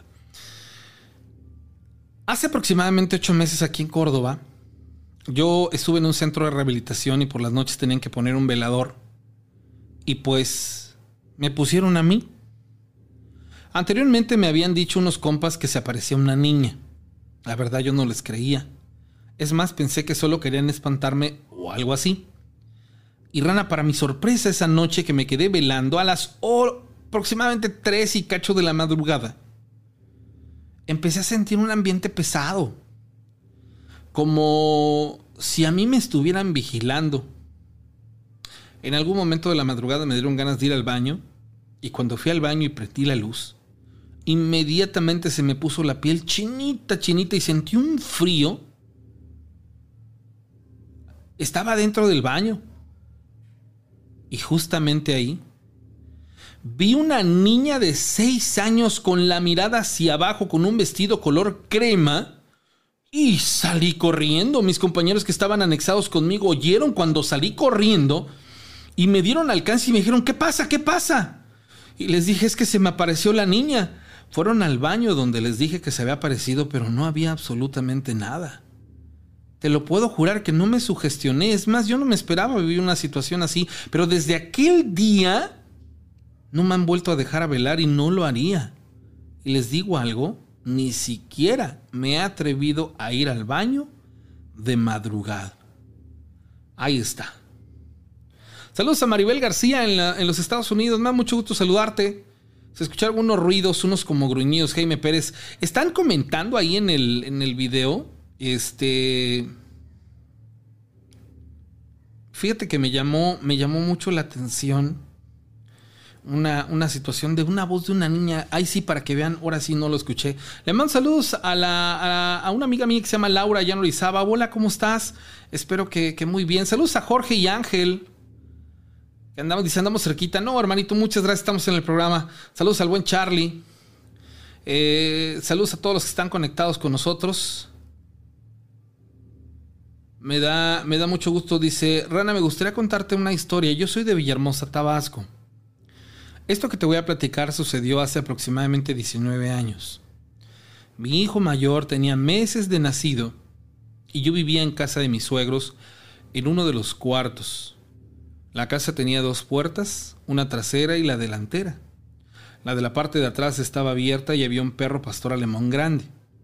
La puerta de delante estaba cerrada. Yo me encontraba en el cuarto que daba hacia la calle.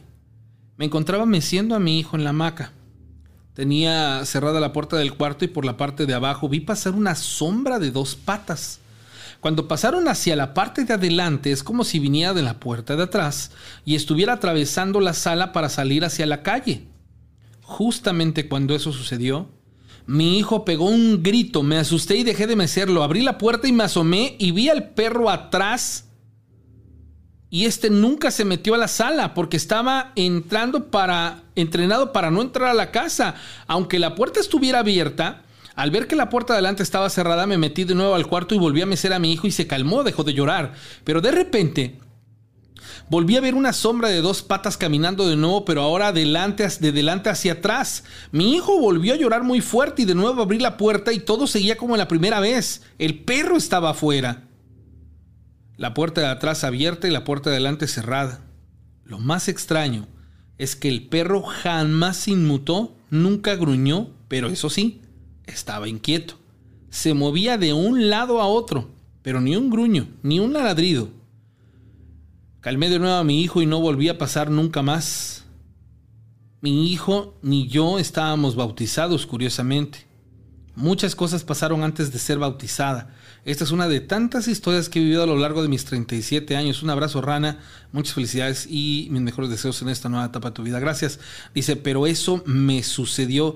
Es una mujer de, más de 30 años que no ha sido bautizada. Ahí es en donde, donde entra el mito, ¿no? De que, de que al bebé hay que bautizarlo porque si no lo bautizamos no lo protegen. Y, aquí ella, por ejemplo, experimentó un suceso paranormal junto con su hijo, pero tomando a consideración de que no estaban eh, bautizados, ¿no? Y, bueno, pues ahí, está. Hace ratito eh, el, buen Charlie nos compartió este, una, una, situación que me llamó mucho la atención, se las voy a compartir. Dice, me voy a aventar a hablar de esto con el miedo a que, a que no lo comprendan. Es sobre conspiración de realidades alternas o paralelas. Y esto habla del metro de la Ciudad de México. Dice, no son pocas las personas que aseguran haber tenido experiencias bastante extrañas, incluido yo haber abordado en determinada estación, sentir y ver el movimiento del tren, pero luego de cuatro o seis estaciones, llegar nuevamente a la estación donde abordaron. Esto ya me pasó y frustra muchísimo. Comprobé estar en determinada dirección de una línea del metro sin dormirme o equivocarme, y aún así llegar a la base contraria a la deseada brincar estaciones, es decir, una persona toma siempre X línea para llegar a su trabajo y se sabe las estaciones de memoria, pero un día resulta que el vagón no circula ni frena en determinada estación, causando el desconcierto de la gente que quería descender ahí. Yo soy consciente de que a veces hay estaciones cerradas, pero una cosa es que el metro se siga de largo y otra muy diferente que ni siquiera se vea por las ventanas múltiples errores en el espacio-tiempo, es decir, que un traslado de dos horas se haya percibido como de seis o que un traslado de una hora se perciba como de diez minutos. Estoy segura que haber eh, visto eh, vías alternas desde las ventanas del metro, no las que ya están comprobadas y sirven para la milicia. Gente que asegura haberse subido al metro y haber visto gente vestida con moda de otra época y experimentar sensaciones extrañas, y al voltear atrás descubrir que estaba vacío el vagón o había totalmente otro tipo de personas. La extraña sensación de liminalidad e incluso afirmación de haber llegado a los backrooms desde ciertos transbordos vacíos y de largo camino. Y bueno, ¿por qué les comparto esto? Fíjense que yo tuve la oportunidad de vivir en la Ciudad de México allá por el 2002, 2001. Bueno, y, y algo, algo curioso eh, fíjate que estando en la Ciudad de México, pues bueno, al fin, al fin chavo, honestamente, porque la verdad que uno no mide las consecuencias hasta que ya tenemos el broncón encima. Pues ahí les, voy a platicar. Resulta ser que yo tenía una amiga que vivía mucho más abajo de San Lázaro. Había que llegar a San Lázaro y transbordar y, y llegábamos como a una especie de de lugar eh, en donde salíamos del metro, rodeábamos una especie como de mercado redondo y había una cuartería y en esas cuarterías vivía esta, esta amiga.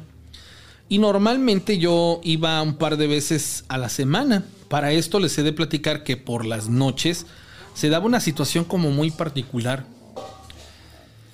Ya como a las nueve, nueve y media me corría y me decía, no sabes qué onda, ya vete, ya es noche. Y la verdad que el metro este, a tal hora se pone peligrosón. Y había un mito, una leyenda urbana acerca de que el último vagón del metro a 10 horas de la noche se prestaba para la fiesta o el congal. Bueno, la situación está que en alguna ocasión, ay, voy de babotas porque no le puedo decir de otra manera, y me subo al último vagón del metro a las 10 de la noche, en un domingo. Y sí, en efecto, o sea, el, último vagón hasta parece una especie de, historia de esas del libro vaquero y todo ese rollo. Y es verdad, o sea, ahí, pero ahí pasan cosas, pues técnicamente eh, físicas o materiales. Bueno, En alguna otra ocasión, ya sabiendas de que no me debo de ir en ese vagón, me subí más o menos a la mitad y para mi curiosidad, me subí un vagón que iba vacío. Me senté justamente en donde está la puerta, pegado a la izquierda, donde está el, asiento, porque desde ahí, pues lo único que tenía yo atrás era el respaldo y podía yo ver todo el vagón. Les voy a ser bien sincero, eh, no sean, no, no, digo, yo tenía en aquel entonces unos 20 años o 19 y pues estaba yo así grandote y casi grandote pues y, sí de alguna manera pues no, no tan fácil, ¿no? Y, decía yo, no, pero pues hasta aquí atrás, ¿no? Porque cualquier cosa por lo menos me puedo defender. Y que se suben un par de personas y eran de otra nacionalidad, era una especie como de coreanos, japoneses, porque hablaban en, ese, en un idioma de, de, esos que se hablan allá. Entonces dijeron, pues extranjeros. Y sus rostros, ¿no? Así con los ojitos así. Y una ropa así como, como, como, como si fueran militares. Eran unos como trajes así como color verde. Me llamó la atención porque vi que traían unas mochilitas cuadraditas así. Y se sentaron a la mitad del, del vagón y iban hablando y hablando y hablando y hablando llegamos al, punto, yo, yo me iba a bajar en el metro Sevilla, que está, uf, o sea, muchas estaciones adelante, y ellos todavía, en ese momento cuando yo me bajé, ahí, este, ahí estaban. Y, y me bajo, ¿no? Ellos siguieron platicando y todo este rollo. Y ya que llego a mi casa y todo este rollo, y luego me puse a pensar, ¿cómo era posible que me hubiese yo encontrado dos personas de nacionalidad pues, extranjera vestidos de militares en el metro de la Ciudad de México a 10 horas de la noche? Y me llamó la atención porque eso que Charlie, me, que Charlie pues prácticamente compartió en el, en el grupo de Telegram, ya lo había yo en aquellos años, estamos hablando hace veintitantos años, ya lo había escuchado una vez que estando en el Cinépolis Diana, en, en, la fila del, del de, comprar los boletos, escuché a una persona le dicen, oye, güey, ya te contaron que en tal estación ahí puedes hacer viajes, este, viajes cuánticos, viajes en el tiempo y todo ese rollo. Y yo así como de, sí, en el metro tal, es que dicen que ahí hay un portal y que puedes, que tú te subes al, metro y que puedes aparecer en la siguiente estación como puedes aparecer en otra línea del metro y en otro lado. Pero yo lo tomé como, como, como que era una, un mito urbano, una leyenda urbana. Y este, y cuando yo experimenté eso dije, ah, caray tendrá una correlación, pero hasta ese punto, pues imagínense, es parte de mis recuerdos de hace muchos años atrás. Y de pronto cuando Charlie comparte eso dije, ah, caray. O sea que ha seguido trascendiendo este tipo de cosas. Eh, y, me, llamó mucho la, la, atención ese tipo de cosas. Y bueno, no paro ahí. Hay muchas historias muy interesantes con respecto al metro de la Ciudad de México. Dice, dice Borges el Cruel, el último vagón es para y sí, sí les digo que ahí va el babotas a verificar si eso era verdad. Y sí, sí es verdad. Vi cosas que dije, ah, hijos, mejor me, me, voy a cambiar de lugar. Creo que no es el mejor eh, lugar para estar. Dice, gracias por leer mi historia, te escucho mañana, Dios mediante, gracias, claro. Y, me da mucho gusto poderlo saludar. 271-718-4498 para que te comuniques conmigo. Te voy a decir una cosa. Mañana voy a ver la posibilidad de contactar a un. a un. a una persona. Es doctor. ¿Sale? Y esta persona desde su niñez tiene habilidades. Él es del estado de Morelos y hace no mucho platicamos. Y me sorprendí porque su familia le dicen el, loco. Pero ya cuando me platicó el contexto sí me quedé impresionadísimo porque resulta que tiene esta habilidad. Y les voy a decir una de las tantas historias que me logró platicar. Eh, estuvimos juntos en el, en el, velorio de un familiar y, y ahí se dio esta plática. Dice que en su adolescencia, cuando ya estaba estudiando la carrera, él tenía que viajar de RAI de un punto a otro y le llamó la atención que él se encuentra en un punto y se para una persona y le dice, dame Ray, le dice, sí. Este personaje se sube al auto y en la plática lo voltea a ver y le dice, oye, dice, ¿y qué estás estudiando? Y, el personaje que le vamos a hablar mañana le, le, dice, pues, pues es que fíjate que, que voy para allá y de verdad, y le dice un nombre, le dice, te agradezco Héctor, porque de no sé por ti no llego. y la persona que iba manejando lo volteaba y le dice, yo no me llamo Héctor, me llamo Manuel. Ah, ok, sí. Y, la persona que iba manejando se intrigó de por qué le dijo Héctor y más adelante le hace varias preguntas y su respuesta a esta persona le, le dice, le dice, no, pues sí tienes razón Héctor. Y le vuelve a decir por segunda vez, que no me llamo Héctor, me llamo Manuel. Ah, ok, sí. Y hubo una tercera cuando llegaron a la caseta donde esta persona se bajaba y le quedaban dos kilómetros para llegar a su escuela. Le dice el, el, chofer muy intrigado, la persona le dice, me caíste bien, te voy a llevar a tu escuela, vente, súbete, yo te llevo. Ah, gracias Héctor, de no ser por ti no llego. Y dice que cuando llegaron a la escuela, le dice, a ver, dice, ¿por qué me dices Héctor? Y le dice, no lo sé pero ¿te llamas Héctor? Y le dice, no, yo no me llamo Héctor, me llamo Manuel. Héctor era mi papá. Y cuando yo era niño, a todos mis amigos, mis amigos cercanos, que son cuatro, todo el tiempo me dijeron Héctor porque yo les decía que me llamaba Héctor, como mi papá. Pero yo no soy Héctor, Héctor es mi papá. Y le dice esta persona, pues no lo sé, pero solamente en mi interior yo te, llamé Héctor porque para mí tú eres Héctor. Y le dice, nos tenemos que conocer, dice, se me hace muy interesante lo que a ti te pasa. Y esta persona estaba estudiando medicina. Medicina, señores. Es un doctor hoy en día. Y eso nada más es tantito de las muchas cosas que me platicó porque él experimenta este tipo de cosas desde una temprana edad. Y él me platicó la técnica para experimentar viajes astrales. Él los ha experimentado desde su adolescencia y vivió esa etapa de transición entre entenderlos y contactar espíritus que le dijeron cómo regresar y qué hacer cuando estuviera en estos viajes. Porque dice él que se transportaba a otros puntos a otros lugares, veía otros escenarios, porque no nada más viajaba en espacio, viajaba en tiempo, había tiempo y espacio. Y en ese momento él decía, tal vez yo me iba a dormir, dice, para esto yo dormía con mi mamá, porque experimentaba cosas muy profundas.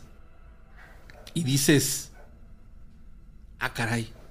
Pero no les quiero contar yo la historia, quiero que que mañana logre contactar la llamada. Espero que no sea muy noche. Se los voy a decir así. Voy a contactarlo a las 11 de la noche y es la primera llamada con la que voy a entrar porque me quiero suponer que, va a ser un poco imprudente la hora. Sin embargo, y si puedo convencerlo, que nos regale eh, eh, que esa llamada porque sí me hizo, se los juro, súper impresionante esta situación. Este familiar que falleció, en la plática me dice él, yo hace un par de días dejé de sentirlo. Dice, mi familia sabe de su habilidad y le dicen, ¿cómo está? Y dice, él ya no está, él ya abandonó su cuerpo. Y sí, casualmente cuando él hace esta, este, esta afirmación, al, al siguiente día, él, la persona que fallece, pues lo hace y él antes o previo había dicho, no pasa de tantas horas. Y, y sí pasó, o sea, sí fue así. Y dices, porque había una razón lógica, o sea, la persona que falleció lo hizo de una manera, eh, digamos que médicamente, de, que primero se fue y solo se quedó el cuerpo. Y el cuerpo duró aproximadamente 24 horas en esas condiciones. O sea, fue algo súper, súper, súper interesante, pero yo creo que mañana vamos a, tratar de, contactarlo y que, que, podamos, por ejemplo, a las 11 de la noche escuchar su llamada. También mañana a las 6 de la tarde vamos a ir a la guardería y vamos a, ver qué experimentamos. Ya con Daniel vamos a llevar pues dos, tres actividades por realizar, tanto la del fuego como la del cuenco y pues vamos a ver qué, qué, qué pueda pasar. Saludos a Dan Espinosa, hermano, muchas gracias.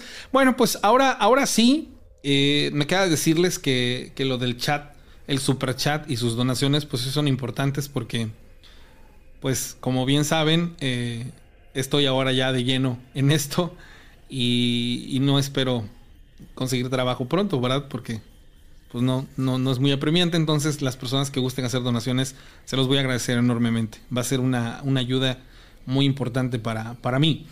Pero bueno, más allá de eso, recuérdenlo, el próximo lunes 21 tenemos el equinoccio y luego, eh, si alguien quiere el Japamala quiere, y se interesa por aprender a, decretar y a utilizar el verbo para hacer una programación mental que te pueda ayudar en cuestiones de salud, que te pueda ayudar en cuestiones este, de protección, que te puedan ayudar en cuestiones de suerte. Pues bueno, solamente vamos a hacer 20, este, 20 kits o 20 paquetes porque son algo este, laboriosos.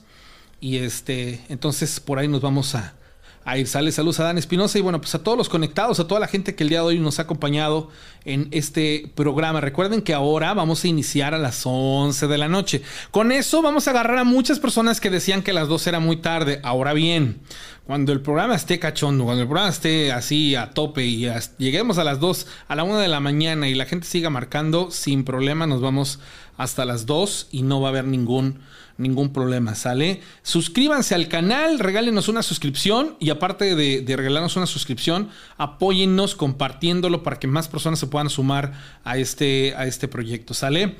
Eh, los gruñidos que se escucharon fue cuando el amigo que te estaba contando la historia decía que se sentía que su jijada se le trababa. Checa el, audio. A ver, no, no, no. Ahí, ahí sí yo se los voy a decir. ¿Esto, ¿Esto que escucharon es esto?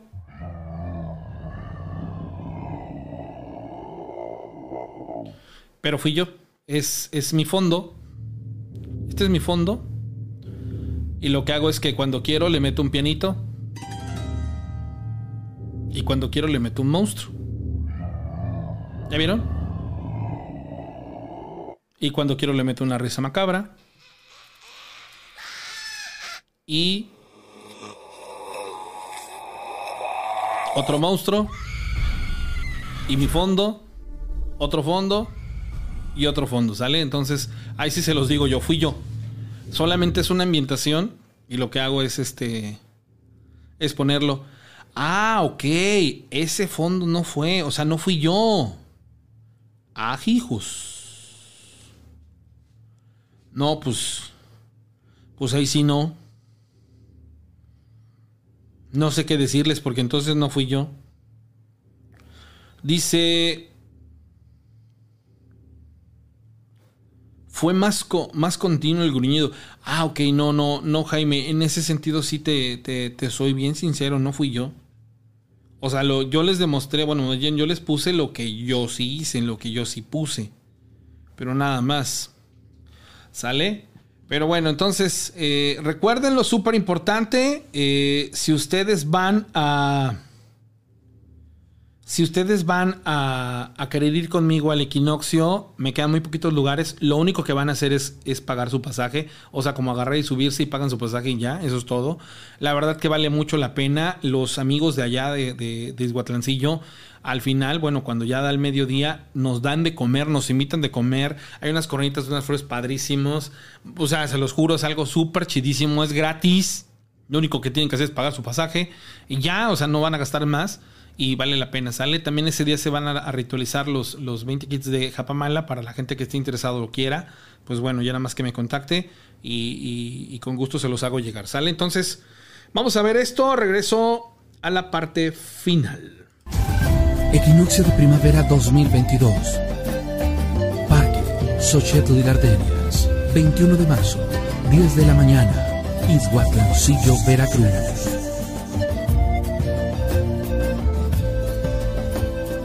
Ven y celebra como nuestros ancestros la llegada de la primavera.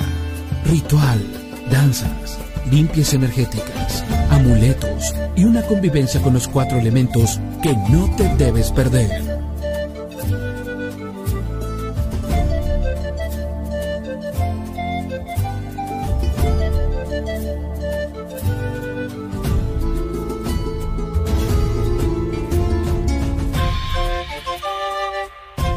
Equinoccio de primavera 2022. Parque Xochitl Gardenias, 21 de marzo, 10 de la mañana, Izhuatlancillo, Veracruz. Japamala, Rosario Budista. Es una sarta de 108 cuentas que le permite al meditador contar con mantras con la mano mientras los recita. Un mantra es una sílaba sagrada milenaria. Su simbolismo también le permite usarlo como objeto ritual y de entrenamiento mental. Todos estos elementos le permiten al practicante acercarse a sus ideales espirituales de una forma muy accesible y poderosa. Conecta el pensamiento usando como medio el verbo al poder de la intención según la necesidad de cada individuo. Japamala, Rosario Budista, busca crear conciencia a través de un hábito de sugestión positiva. Identifica la necesidad y realiza cambios significativos. Japamala, Rosario Budista, salud, dinero, suerte, protección, amor, sabiduría, creatividad, la constancia y disciplina generan cambios.